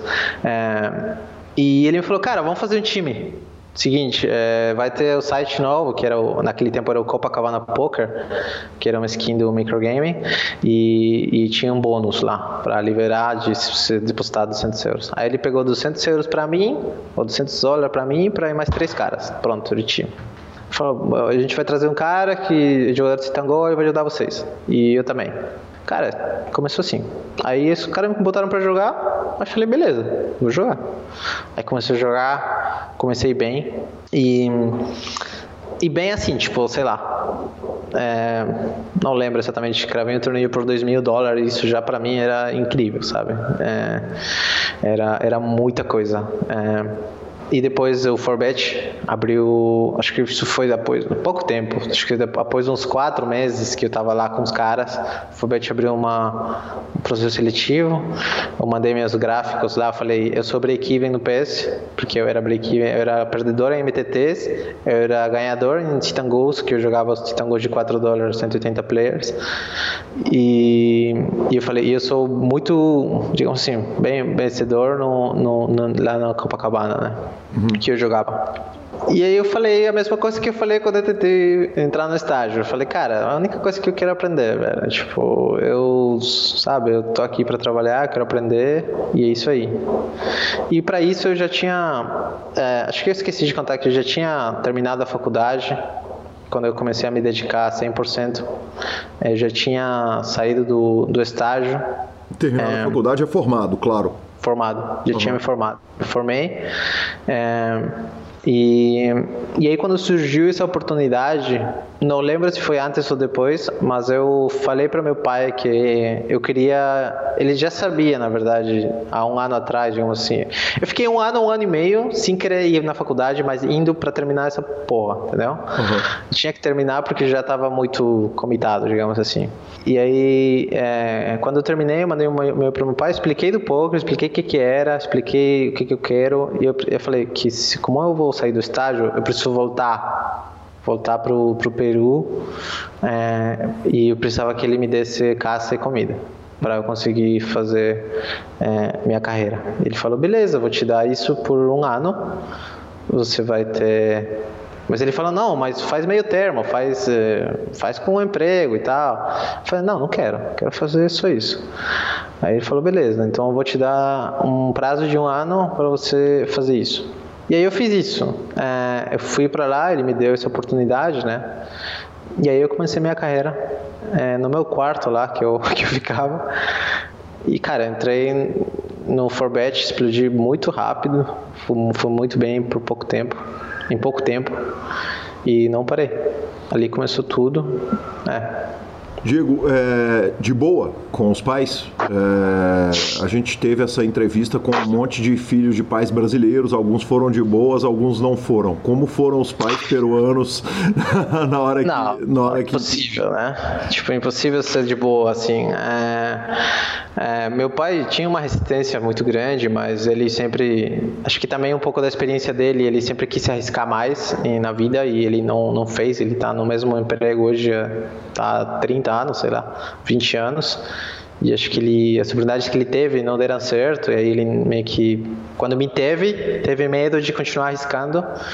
E, e, acho que ele quis me dar essa oportunidade, sabe? De, ele falou, cara, depois de um ano, se não der certo, você volta lá na mineradora e foda-se, entendeu?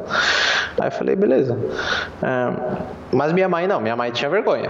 É, ela me contou, né, depois que ela falava para as amigas que, que eu estava fazendo consultoria para mineradora dentro de casa é, e coisas assim, né? É, mas eu também, eu lembro que eu acordava bem cedo, sete da manhã, oito da manhã já estava jogando.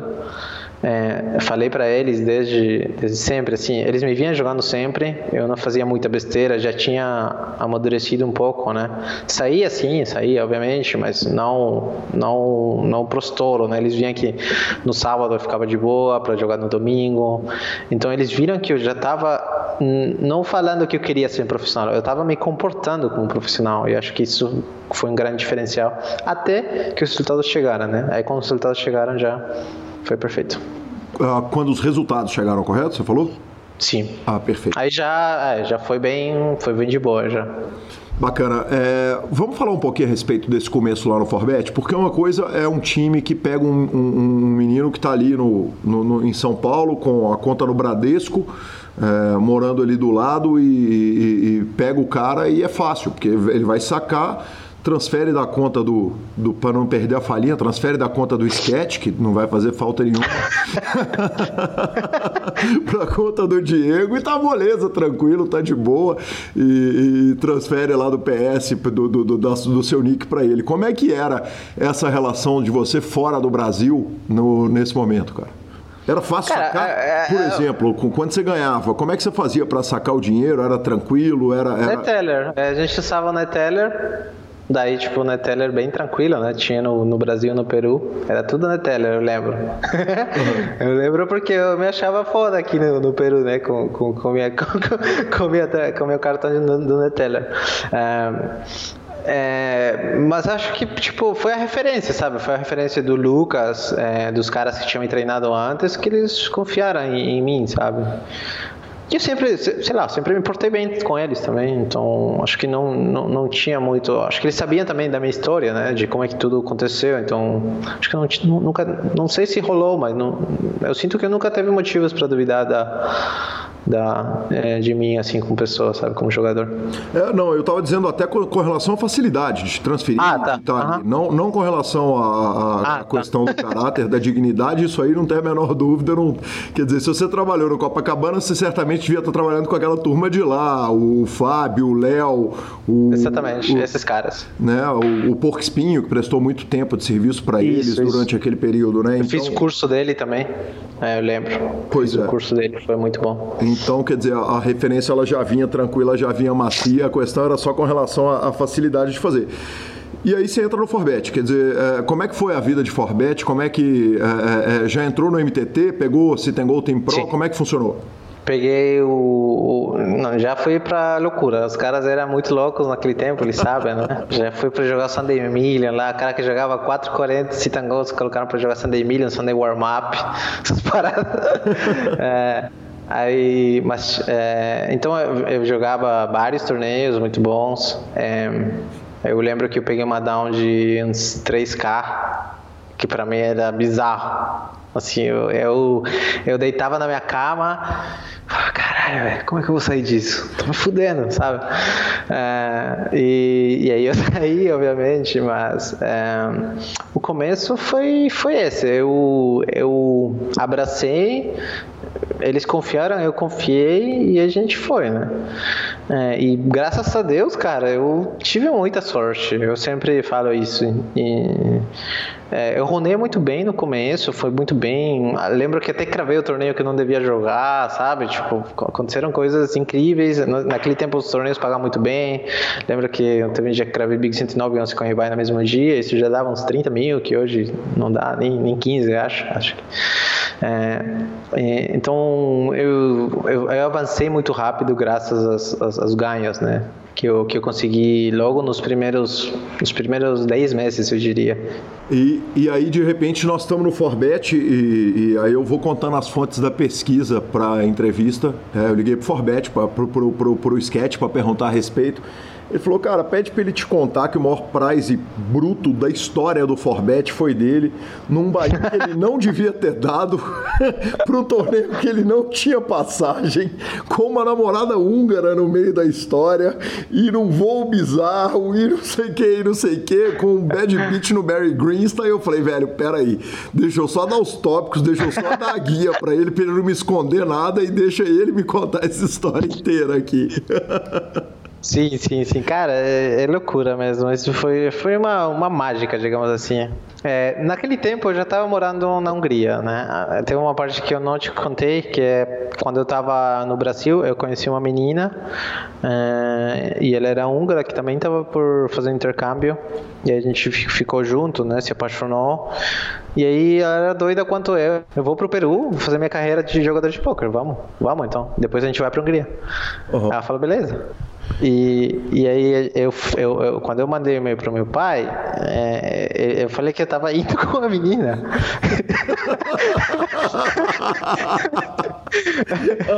Ô pai, eu, tô, eu, tô, eu não só virei jogador de poker, como eu tô voltando pra casa com a namorada. Ah, e ela é húngara. Exatamente. Uhum.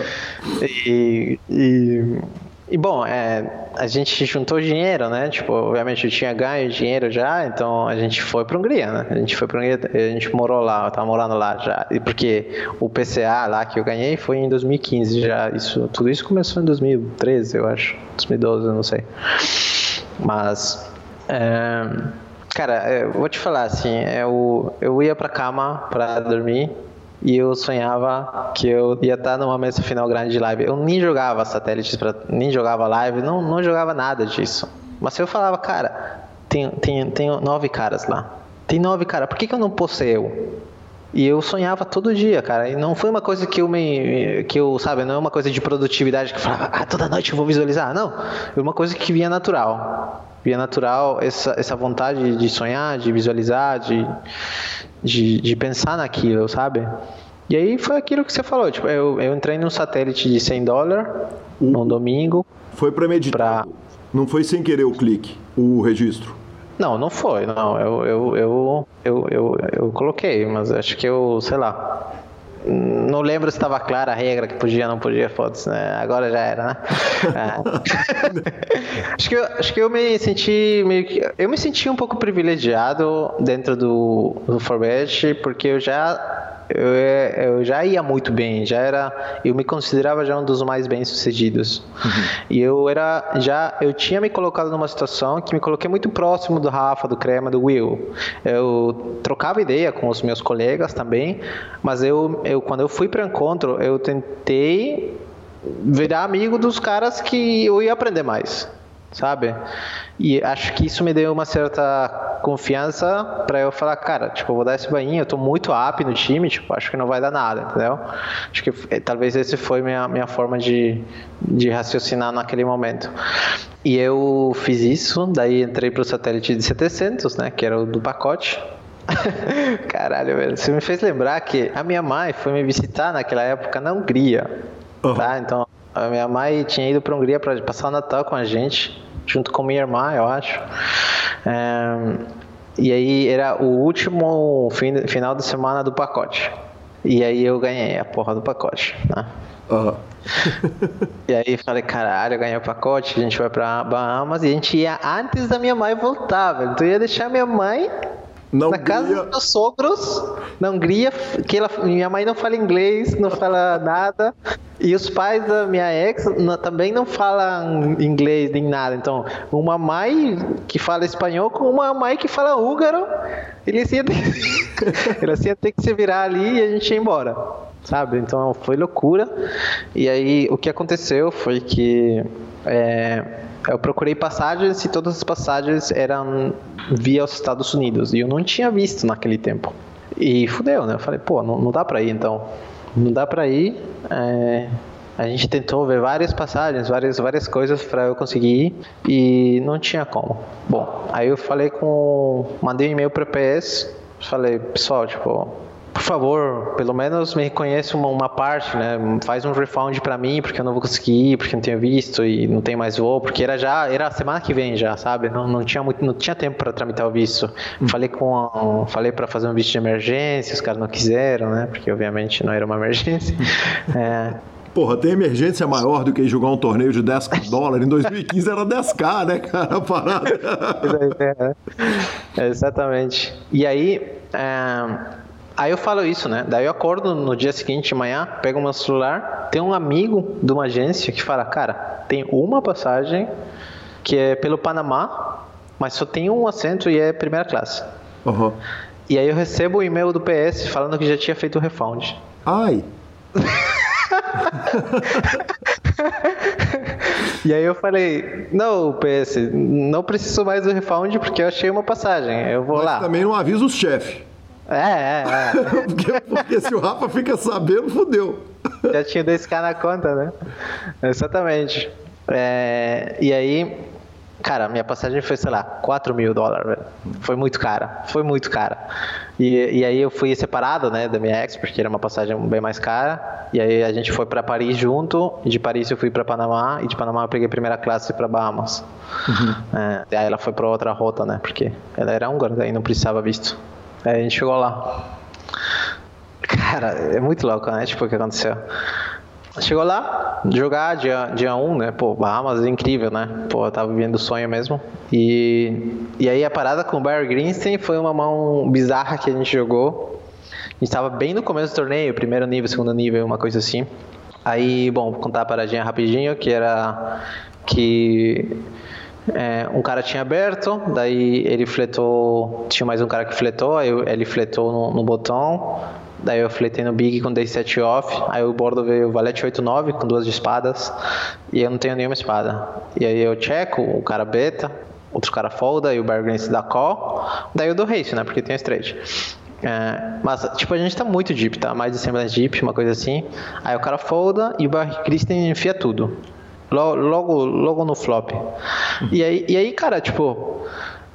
Esse caralho, tipo, como é que ele vai enfiar tudo agora, sabe? Não, não faz muito sentido pra mim ele fazer isso com uma trinca, porque obviamente eu tô dando, eu tô dando race em três caras, sabe? Tive, tive muita action no bordo que eu não vou ter muitos blefs, sabe? Valete 8-9, tipo, qual blefe que eu vou ter, sabe? Tipo, não vai ter muitos blefs.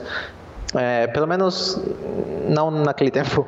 É, então, eu fiquei assim, cara, tipo, ele pode ter um, um, um flash draw nuts, que é tipo, sei lá, as ideias de espadas, que é, é mega forte versus a minha mão.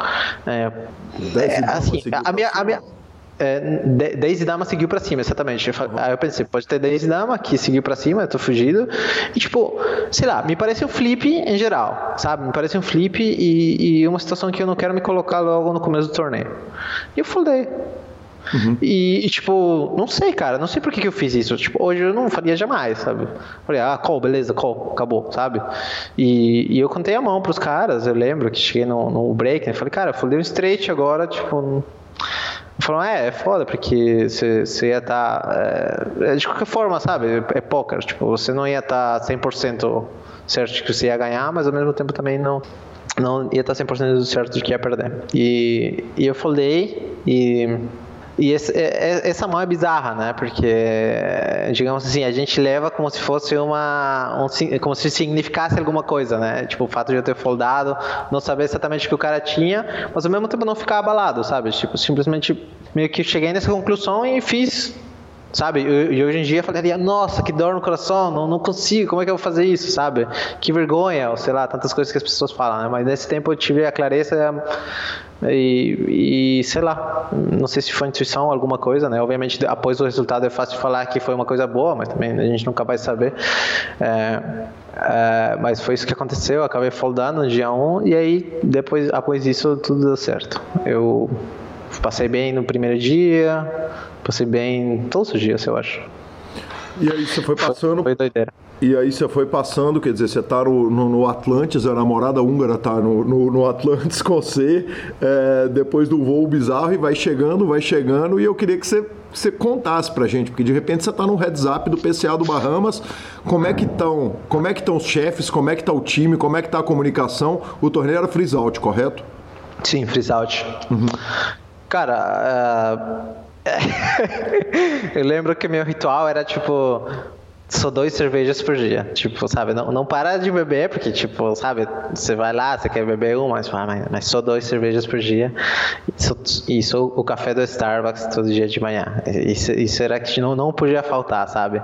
É, lembro teve uma mão bem na bolha, assim, contra o Isu Isu, o, o Le Chemion que eu blefei ele pré-flop, foi uma doideira de mão e eu acertei, é, ele perdeu uns potes e aí eu fiquei grande. É, eu fiz um misclick. Eu fiz. Cara, essa foi bizarra. Também aconteceu essa que, tipo, um cara me tribeta do botão e aí eu. Eu quero fazer o size e eu faço um size bizarro, tipo 4x. Uhum. De 4bet. Que eu não queria fazer isso. E acho que o cara se ligou que eu fiquei nervoso, que tipo, eu coloquei muita grana, só que tinha mão. Aí o cara fez um 5 bet. Uhum. e aí eu chavei, né? Daí, tipo, peguei um monte de ficha naquela hora, sabe? Porque a read do cara tinha sido que eu tinha feito um size bizarro e que eu ia foldar porque tava blefando. Que era verdade. Você tinha feito um size bizarro, você só não tava blefando. Sim. Exatamente. então teve várias dessas coisas que meio que acontecem por acaso, sabe? É, que acabaram me levando até o up. E, cara, a vibe todo mundo tava bizarramente, sei lá, cara, feliz, né? Uh, acho que eles, acho que o Forbet em geral, acho que o Crema, o Rafa e o Will, principalmente, sempre foram os caras que me deram muita confiança. Eles sempre falam, pô, mas você, sabe, você consegue, você, você vai bem, tipo.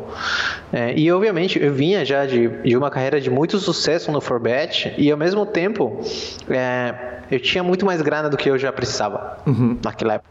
Então, eu estava numa situação que é, eu simplesmente queria tentar fazer o meu melhor e, e tentar escalar o máximo de, de, de prices, né? E a mesa final foi isso, tipo, eu não me mexi muito, né? Cheguei ali com um stack que é, era meio que era meio que é, tava na. Assim, era 3 de 6, uma coisa assim, sabe? Daí, tipo, não tava nem muito short, muito grande, então não podia me mexer muito. E assim, eu fui escalando, cara. Os caras foram se matando e eu fui só sorrindo. E aí batem 907 mil dólares. É, é você já não tem a vantagem do câmbio, quer dizer, você está morando na Hungria, né? Você está vivendo ali provavelmente em euro, né? Com certeza. Não, não, lá, lá é lá é foreign. E, e, e é, a moeda. Uhum. Então, tipo, era, lá era bem bom também. Era bom uhum. também. E, e, os caras, o time estava lá, tinha jogador do time lá. Eu imagino certamente o Sérgio Prado estava lá cobrindo, porque ele vai em todos os PCAs. Como é que estava de torcida lá no, no, no, no, evento quando aconteceu? Com certeza, tinha a galera do Código Poker, né? Que era latino, e tinha o Pastorcito lá, e tinha o. Um, é, a galera do Brasil também, o cara que você falou agora. Foi o, o nome o Sérgio Prado, justamente. Uhum. É, ele também deu, deu uma força, ele sempre me perguntava como é que tava e tal, ele sempre ia me acompanhando ali. Cara, a torcida, acho que foi principalmente a galera do Forbet. É, tinha alguns jogadores, naquele tempo foi a Copa América, eu acho que rolava, rolava uma promoção da Copa América, uma coisa assim, que chegavam os caras, é, chegava uma galera que fez com free roll, promoção, sei lá, uma coisa assim, que chegava lá jogar o torneio dos países que era uma galera assim mais iniciante, uma coisa assim, e aí eles também estavam torcendo, eles pô, me é, é, me cumprimentaram, né? E essas coisas, mas em, em, geral tive muito suporte. Tinha os peruanos também, tem uma galera do Peru também lá, agora que eu lembrei, e eles também me deram muito suporte, cara. Foi muito legal, cara. Isso é louco. é, são 1,2 milhões é, de, live, de, de prize live total, sendo que 907 mil dólares foi nesse evento. De qualquer forma, quer dizer, tem 300 mil dólares que foram ganhos fora ali do, do, do, do, do PCA. É, e, e eu te vi em outras entrevistas e em outras falas falando que você tem um carinho especial por jogo live. É, como é que é o cenário hoje? Como que você conduz a sua vida de escolha de torneios que você vai jogar é, é, é fora do Peru e no Peru? Tem, tem, tem grandes torneios aí? Tem grandes eventos? Ah, aqui no Peru não tem muito, não jogo muito. Eu, quando eu morava na Europa era bem mais fácil, né? Eu ia em quase todos os CPTs, eu ia em quase todos os torneios que tinha lá. É, Cara, depois que eu, sabe, eu voltei porque eu me separei, é, já eu parei um pouco de jogar. Eu joguei alguns CPT, joguei alguns torneios em Vegas, é, mas deu uma segurada, né? Porque daqui é mais difícil, demora, é mais demorado, tudo é, é bem menos fácil, é bem menos prático, né? Então hoje, cara, e eu também passei por um, é, agora mais falando do presente, né? Passei por um vários períodos difíceis de perda financeira que me deixaram com menos vontade assim de jogar muitos torneios live, porque obviamente a variância é maior, não curto muito de ficar vendendo toda hora, só, só vendo por torneios mais caros. E, e eu vou em vários, acho que eu, acho que eu Acho que eu, a última vez que eu viajei para um torneio live foi Vegas do ano passado. Mas é, é, foi Vegas o momento que eu decidi, cara, segura, você vai voltar com força, mas é o momento de segurar. E o que estou fazendo até hoje, sabe? Eu estou segurando, estou indo com calma, é, até eu, digamos assim, me estruturar. Também porque eu tive um filho, tipo, teve vários fatores, sabe, que me ajudaram a, a decidir isso. Mas eu passei por um momento difícil, tanto de downswing quanto de outras perdas pessoais, desafios pessoais que me, me fizeram com que eu fizeram com que eu pegue mais leve agora nos torneios live, sabe? Então hoje minha situação é meio que média ali, não tô jogando tanto. Mas dá uma brilhada, quer dizer, nós estamos no nono dia de WSOP, nono ou décimo dia de WSOP, a gente sabe que tem um main uhum. event que o EV dele é gigantesco. Claro que a variância uhum. é monstruosa também. É, dá uma brilhada de olho para dar uma corrida lá e dar o tiro? Sim, eu quero fazer isso, na verdade, mais para frente. É, pretendo jogar alguns satélites no 888. Pretendo talvez planejar uma viagem curta. Uhum. É, não, o ano passado eu fui por mais tempo. Fiquei, não sei, mais de um mês eu acho. Mas esse ano eu quero talvez fazer uma viagem curta. E, e é isso aí, cara. É, acho que o que você falou agora é uma coisa que eu que quero falar. Acho que é muito fácil da gente se deixar levar, sabe? Acho que é uma coisa que aconteceu comigo muito. Falar, pô, todos os meus amigos estão lá, o Yuri está lá, todos os meus sócios do B2B estão lá. É, todos os caras com quem eu falo, por que eu não tô lá, sabe? É muito fácil você pensar nisso, ou por que, eu não vou, por que, eu não posso fazer isso, sabe? É muito fácil você se deixar levar só por, pelo que todo mundo faz. Mas acho que hoje eu já alcancei a maturidade para não me sentir mal com isso, senão falar, cara, é, o meu momento hoje é outro, preciso tocar outras coisas, preciso colocar minha energia em outras coisas para eu, sabe, aceitar que é isso que está acontecendo agora e quando eu voltar vai ser uma experiência diferente, sabe? Eu prefiro ficar do que ir e terminar o evento e ficar com aquela sensação de que, tipo, eu tô fora do, da integridade, sabe? Eu tô fora do que eu realmente queria fazer. Então, acho que os últimos eventos que eu, que eu, que eu fui foi um mix, assim, foi um mix de daquilo. Na verdade, eu acabei de lembrar que eu fui para o torneio do Rio aqui, é, que teve do Party Poker Millions há dois, três meses atrás. Eu, fui para esse. Esse foi meu último, na verdade. Diego, é, como é que funciona o imposto para peruano aqui no Brasil? Porque você paga um imposto diferenciado do jogador brasileiro quando você ganha aqui, correto? Sim. É, é sim, 15%. É 15%. Ah, sim. Beleza, bacana demais. Sim. Diego, é, e agora você é pai. Quer dizer, você teve numa condição do que você me contou que seu pai, é, num momento, virou e falou: vai tentar aventura porque eu tô há 30 anos no, no mesmo emprego. E agora você está segurando a variância do poker sendo pai, né? É, sendo jogador de poker, uma profissão difícil pra caramba, no mercado que está cada dia mais competitivo sendo pai, você senta com ele para conversar com ele e fala, porra, a, a, a, treta é sinistra, a coisa é brava, como é, que, como é que é a conversa com ele hoje a respeito da questão de segurança, de tranquilidade, de, de da, da, da loucura que é a vida no poker?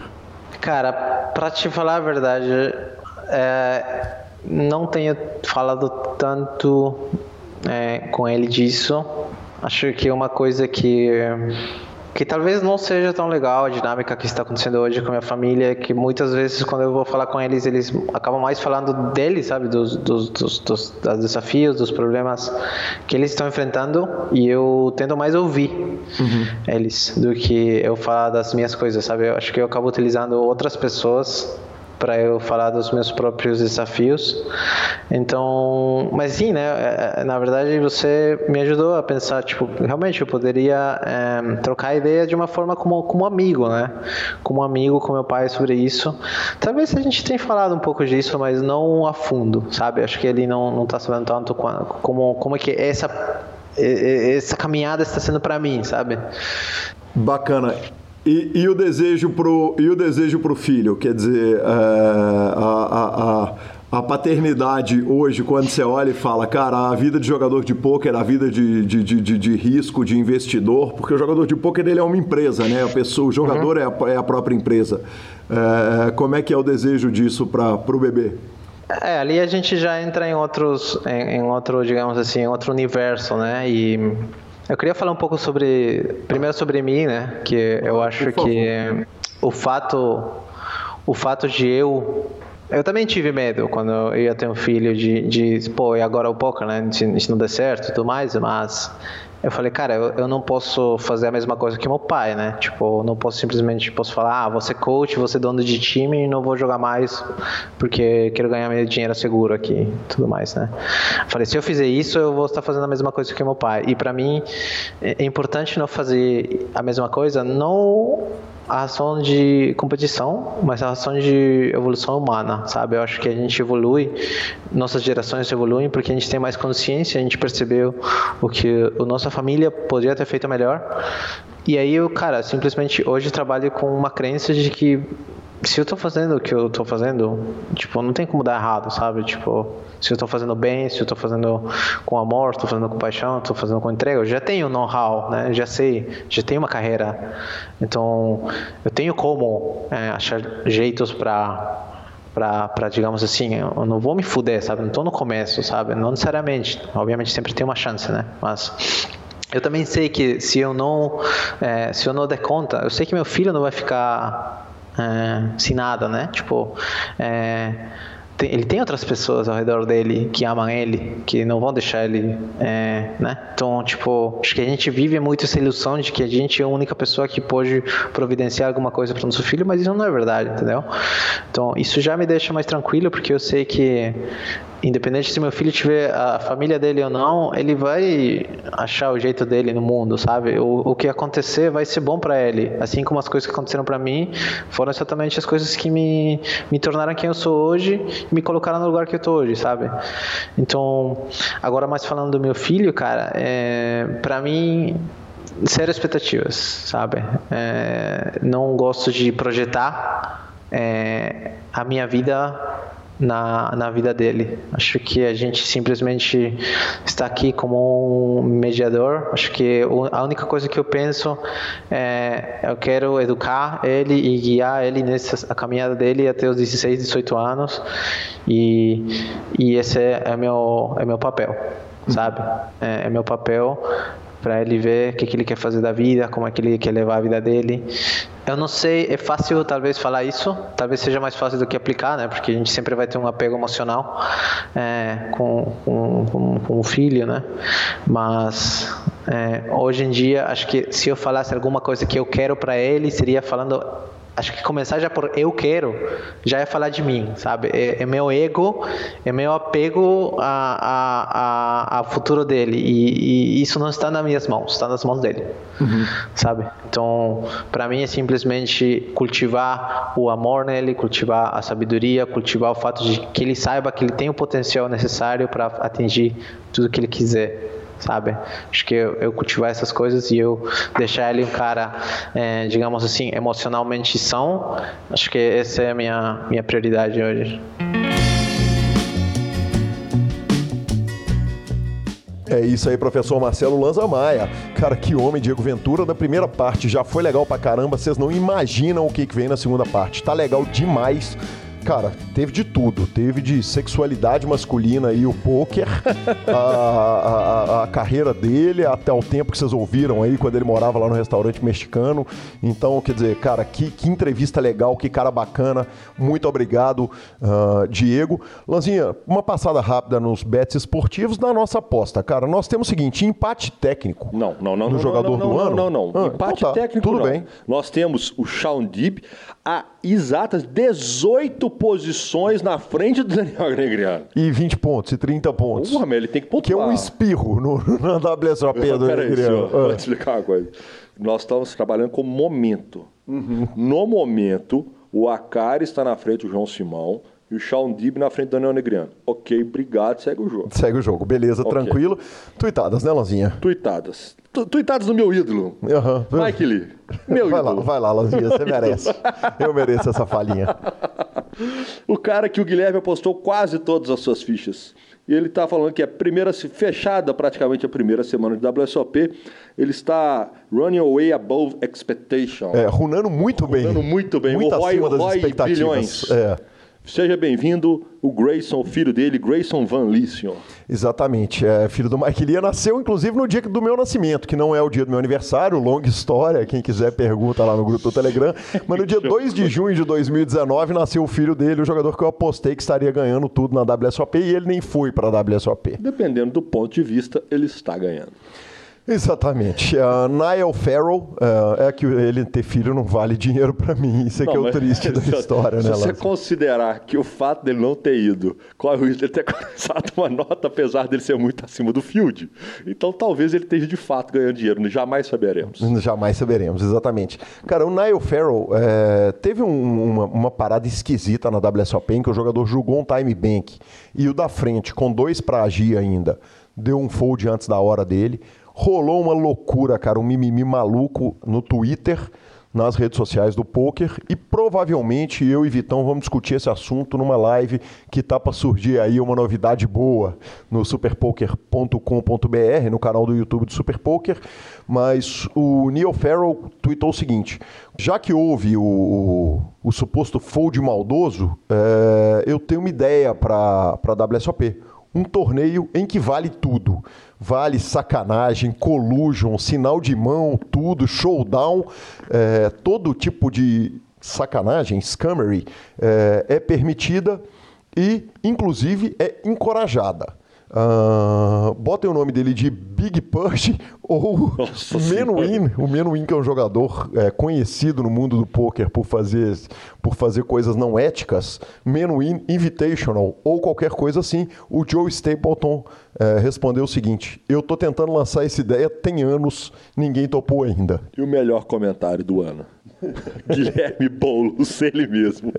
Vai, Corinthians. Só isso, que coisa maravilhosa, hein? Não tem nada a ver com nada. Mas é muito bom isso, velho. É que no print do meu Twitter veio o Guilherme Boulos mandando um vai Corinthians É com muito bom 1133 likes.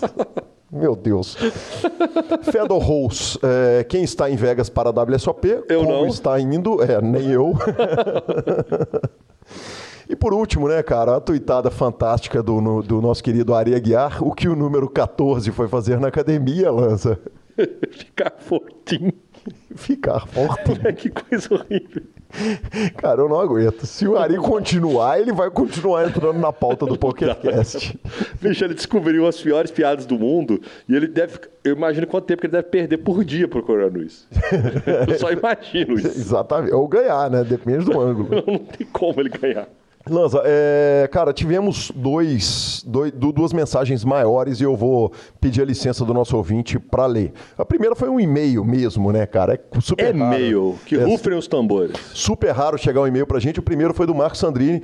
Conheci o programa de vocês há cerca de um ano, vagando pelo YouTube. O primeiro que vi foi o do Padilha, mas confesso que estava achando muito comprido, que não entendi o formato podcast. Passei um tempão, comecei a ouvir só as entrevistas, porque não fazia ideia do quão legais eram vocês dois. Há cerca de um mês comecei desde o episódio 1, ouvindo todos os dias, indo pra faculdade, viajando, tomando banho e antes de dormir, grindando hard mesmo. Acabei de alcançar o programa atual.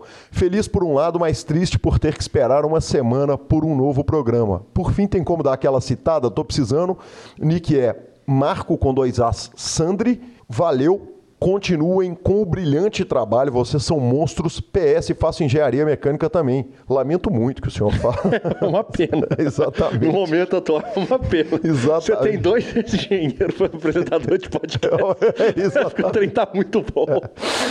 Eu tô soltinho. Eu tô Tá rindo. solto igual arroz de vó, né, velho? Aniversário, né, velho? E Lanza, é, tivemos um super comentário também, cara, no YouTube. É, o comentário foi do, do Emanuel de Souza Almeida, que tá lá no nosso grupo, e, e dada a relevância do comentário dele, eu vou pedir licença também para um programa que já tá grande, a WSOP costuma fazer isso com os nossos programas, e, e para ler a mensagem dele, e se não inteira, pelo menos as partes mais importantes.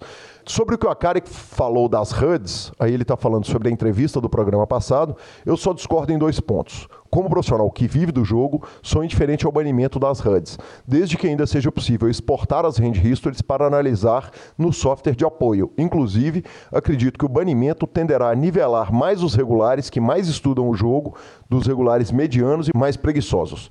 Para o recreativo, que não estuda o jogo, acredito que não mudará muito, pois o ambiente hoje já é altamente competitivo com ou sem o HUD, eh, e com o HUD, o regular continuará tirando proveito dos leaks do recreativo, que muitas vezes nem tem amostragem suficiente do regular para usar a HUD como ferramenta e para explorá-lo. Sobre o comentário que a Akari falou sobre o uso de HUD é, deixar o, o jogo mais robotizado e tirar a criatividade intrínseca do jogo, penso justamente o contrário. Tirando o HUD, os jogadores tenderão a jogar cada vez de uma maneira mais inexplorável, GTO, e com isso o jogo tenderá a ser mais mecânico sem muita margem para criatividade. Ele acredita ainda, Lanza, que o maior benefício do HUD ou do tracker não é no jogo e sim fora do jogo. De qualquer forma, ele termina a mensagem dele dando parabéns pelo nosso trabalho, diz que é fã de carteirinha e membro do grupo do Telegram e mandou aquele abraço para nós. Cara, é, eu achei o comentário dele super relevante, independente de concordar ou não é, é, com, com a cara e com as opiniões nossas. É, achei muito interessante. Acho que tem muito valor, sim, essa, essa questão da análise fora do jogo. Acho que é essencial que os profissionais tenham uma ferramenta para que eles possam analisar o pós-jogo, é, o pós-session deles. E muito obrigado, então, Emanuel. Cara, fico muito feliz de eu ter achado essa mensagem sua. Já que você mandou ela lá no YouTube, nem sempre eu confiro as mensagens. Porque, poxa, verdade. tem Telegram, tem WhatsApp, tem o e-mail, tem o Twitter e tem o Instagram inbox. Então fico bem feliz que eu tenha achado essa, essa mensagem aí para poder ter lido ela. Áudio do Pitão, senhor? Áudio do Pitão, Lanzinha. é, A gente participa de um grupo, você já falou algumas vezes aqui, é a Gnulândia. Cara, e o Pitão mandou um grupo que a galera derreteu de rir.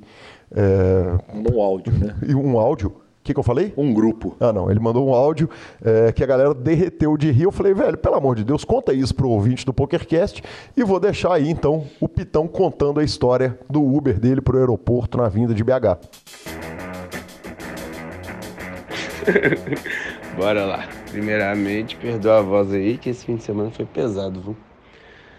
É, decidi folgar esse domingo e vim com a galera do Samba Tinha aqui pra BH, da panela ali dos, dos que sempre vem. Terceiro encontro que a gente faz. E foi forte. o negócio do Uber foi que vocês ouviram parada comigo, né? Ele perguntou o que eu fazia, eu falei que jogava poker. Ele estava me levando no aeroporto. Ele, eu sei que da minha casa até o aeroporto ele teve uns 15 par de aço quebrado. Vocês ouviram uns dois, né? Tive que gravar, teve como. Mas o cara é gente boa, velho. Isso é paradeiro demais. Eu sei que no fim das contas eu arrumei pra ele é, o Lucão, pra ele vender uns dólares no PS, que tinha uns dólares lá que queria vender. Ele me deu umas dicas, falou que se eu não for muito bom de jogo, pra eu não jogar. E ele falou, e ele falou uma coisa certa, que tipo assim, que é um jogo muito difícil, onde poucos vão ganhar mesmo. Então, cara, me deu umas dicas. Falou que o amigo dele ganha muito, que mora lá no Canadá, joga pra um time. E tal, me deu umas dicas. Mas no meio das dicas ele ia lá e contava uma parada do nada. Lembro de um 8 9 off que ele contou também na reta final ali, do meio, do meio da rua, de onde Marcelinho Carioca batia falta, que ele jogou. O 8 9 off ele abriu e pá. Mas o Uber parceiro, velho. Mas nossa, paradeiro, hein? Me contou quantos? Quantos eu mandei no grupo? Nem lembro. Mandei umas três paradas ele contando. Tudo par de aço quebrado, coitado, azarado demais. Mas foi, foi divertido, velho. Foi isso. que, homem. Que idiota. Que mito. Como é que pode? Cara, Como é que pode assim? cara, e o melhor de tudo foi o seguinte, ele, ele foi recontando as paradas, né, velho? O Uber ia contando as paradas e ele foi mandando para nós as paradas que o cara foi mandando para ele. Velho, o Pitão é sensacional. Ainda arrumou um cliente pro Lucão, né, velho? Patrocinador do PokerCast. Bicho, Obrigado, Pitão. Que coisa maravilhosa, velho. Que coisa maravilhosa. Exatamente. Cara, é, tivemos uma falhinha fantástica estilo ah, estilo Ari Aguiar lá no grupo do PokerCast. O Marcelo Horta falou sobre o bracelete do Muca. Ele falou o seguinte, como que o cara muca e as fichas vão para ele? Meu Jesus. Meu Jesus. Matheus Stoffel, é, para extinguir qualquer dúvida de que algum desavisado tenha sobre ser citado no PokerCast, estou até com medo de jogar e não parar de ganhar. Nós citamos ele aqui no PokerCast. O gráfico dele é bizarro, é bizarro, é para cima, para o alto e avante. Para o infinito e o além. Exatamente, e o Gabriel de São Paulo, é, falando sobre aquela treta que rolou lá no 50k, na mesa final do 50k, mandou uma mensagem falou assim: Ô Calil, fica de olho aí no Twitter, porque deu treta no 50k. Então é a turma fazendo o papel de Euronews, todo mundo, tudo que acontece no poker mandando pra gente, pra gente não deixar nada passar batido. Muito obrigado, Gabriel. Sensacional, senhor. Temos citado da regulada da semana? Rogério de Lima dos Santos está aí citado. E vamos finalizando o nosso programa, lança superpoker.com.br, tudo sobre poker no Brasil e no mundo, onde tem poker o Super Poker está na aba de clubes, guia de clubes do Brasil, onde jogar agenda diária de torneios, na aba de vídeos e no Super Poker, transmissões ao vivo dos maiores torneios de poker do mundo, análises técnicas, programas de humor, entrevistas icônicas, as entrevistas maravilhosas do Muca o dono do bracelete. E o PokerCast também tá lá, pelo menos por enquanto, enquanto os caras não acabarem com o poker todo do YouTube. Revistaflop.com.br, revista de poker há mais de uma década contando tudo sobre poker. Assine agora mesmo. Mimilisca.com, cobertura de torneios pelo Brasil e pelo mundo. Vamos que vamos. Lanzinha, dica cultural, vamos começar com a dica do ouvinte, cara. É a mesma que eu daria, porque foi a, foi a mesma dica cultural citada por ninguém mais, ninguém menos que ninguém mais que Fábio Issa, Cristiano Firula e Leonardo Cansado. Os caras deram na Guirolândia a torta direita, essa mesma, então é a mesma aí do Charles Souza, fala do Charles Souza aí.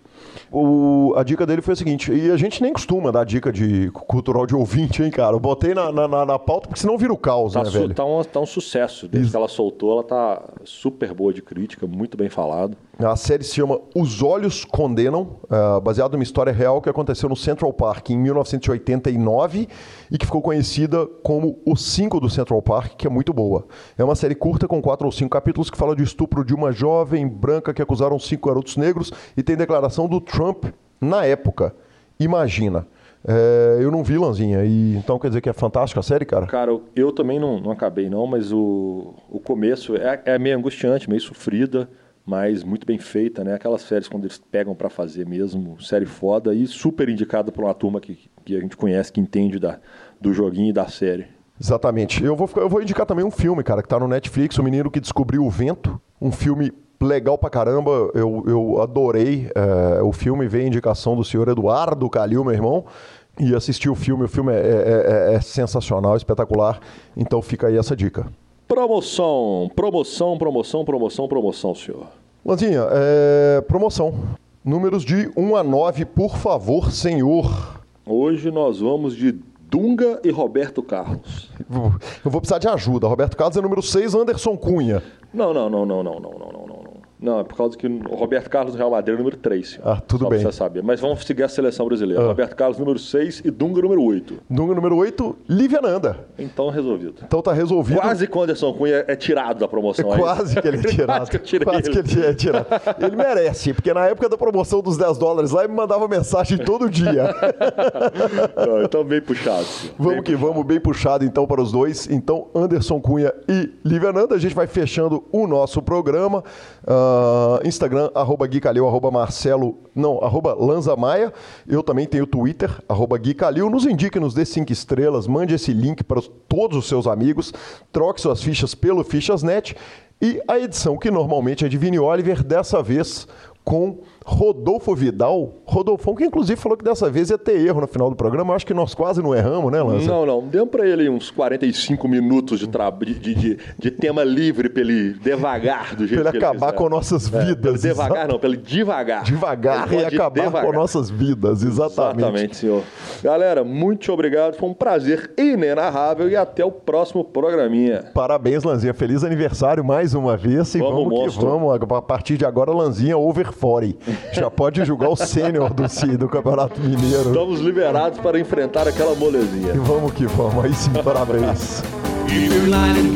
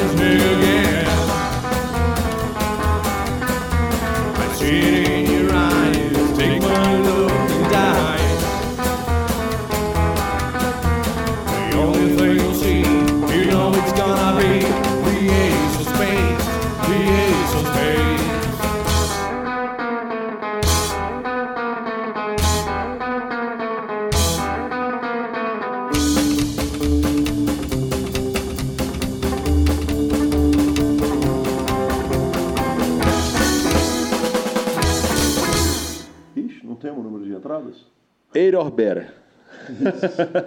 Peraí, deixa eu só ver o número aqui. Foi mal, Rodolfão. Tentei, cara. Tentei fazer a melhor pauta. a culpa é do aniversariante. 183 entradas. Isso, e agora eu tô só dando uma procurada aqui porque teve mais um anúncio de seleção no Super Poker. Teve. Pernambuco, eu acho. Baiana. Baiana. É. Sabia, cara do norte. Quase acertei. Do Nordeste, o idiota. Por isso, cara. E o Rodolfo preocupado se ia Cara, eu tô falinha. tentando traduzir, eu tô falando conceito, eu tô tentando traduzir o, o tweet do Mike Lee. Porque o do Mike Lee me diverte. Eu tô vendo o menino dele, tô rachando por dentro dos trouxas Não, o menino nasceu no dia do meu aniversário. né? no Vamos, dia que eu nasci. No dia que você nasceu. Será que ele vai trocar o aniversário dele? ai, ai. Aniversário, tá com aquela cara de anos. Tô brincando, Nossa, corta isso, coisa Rodolfo, ruim. pelo amor de Deus.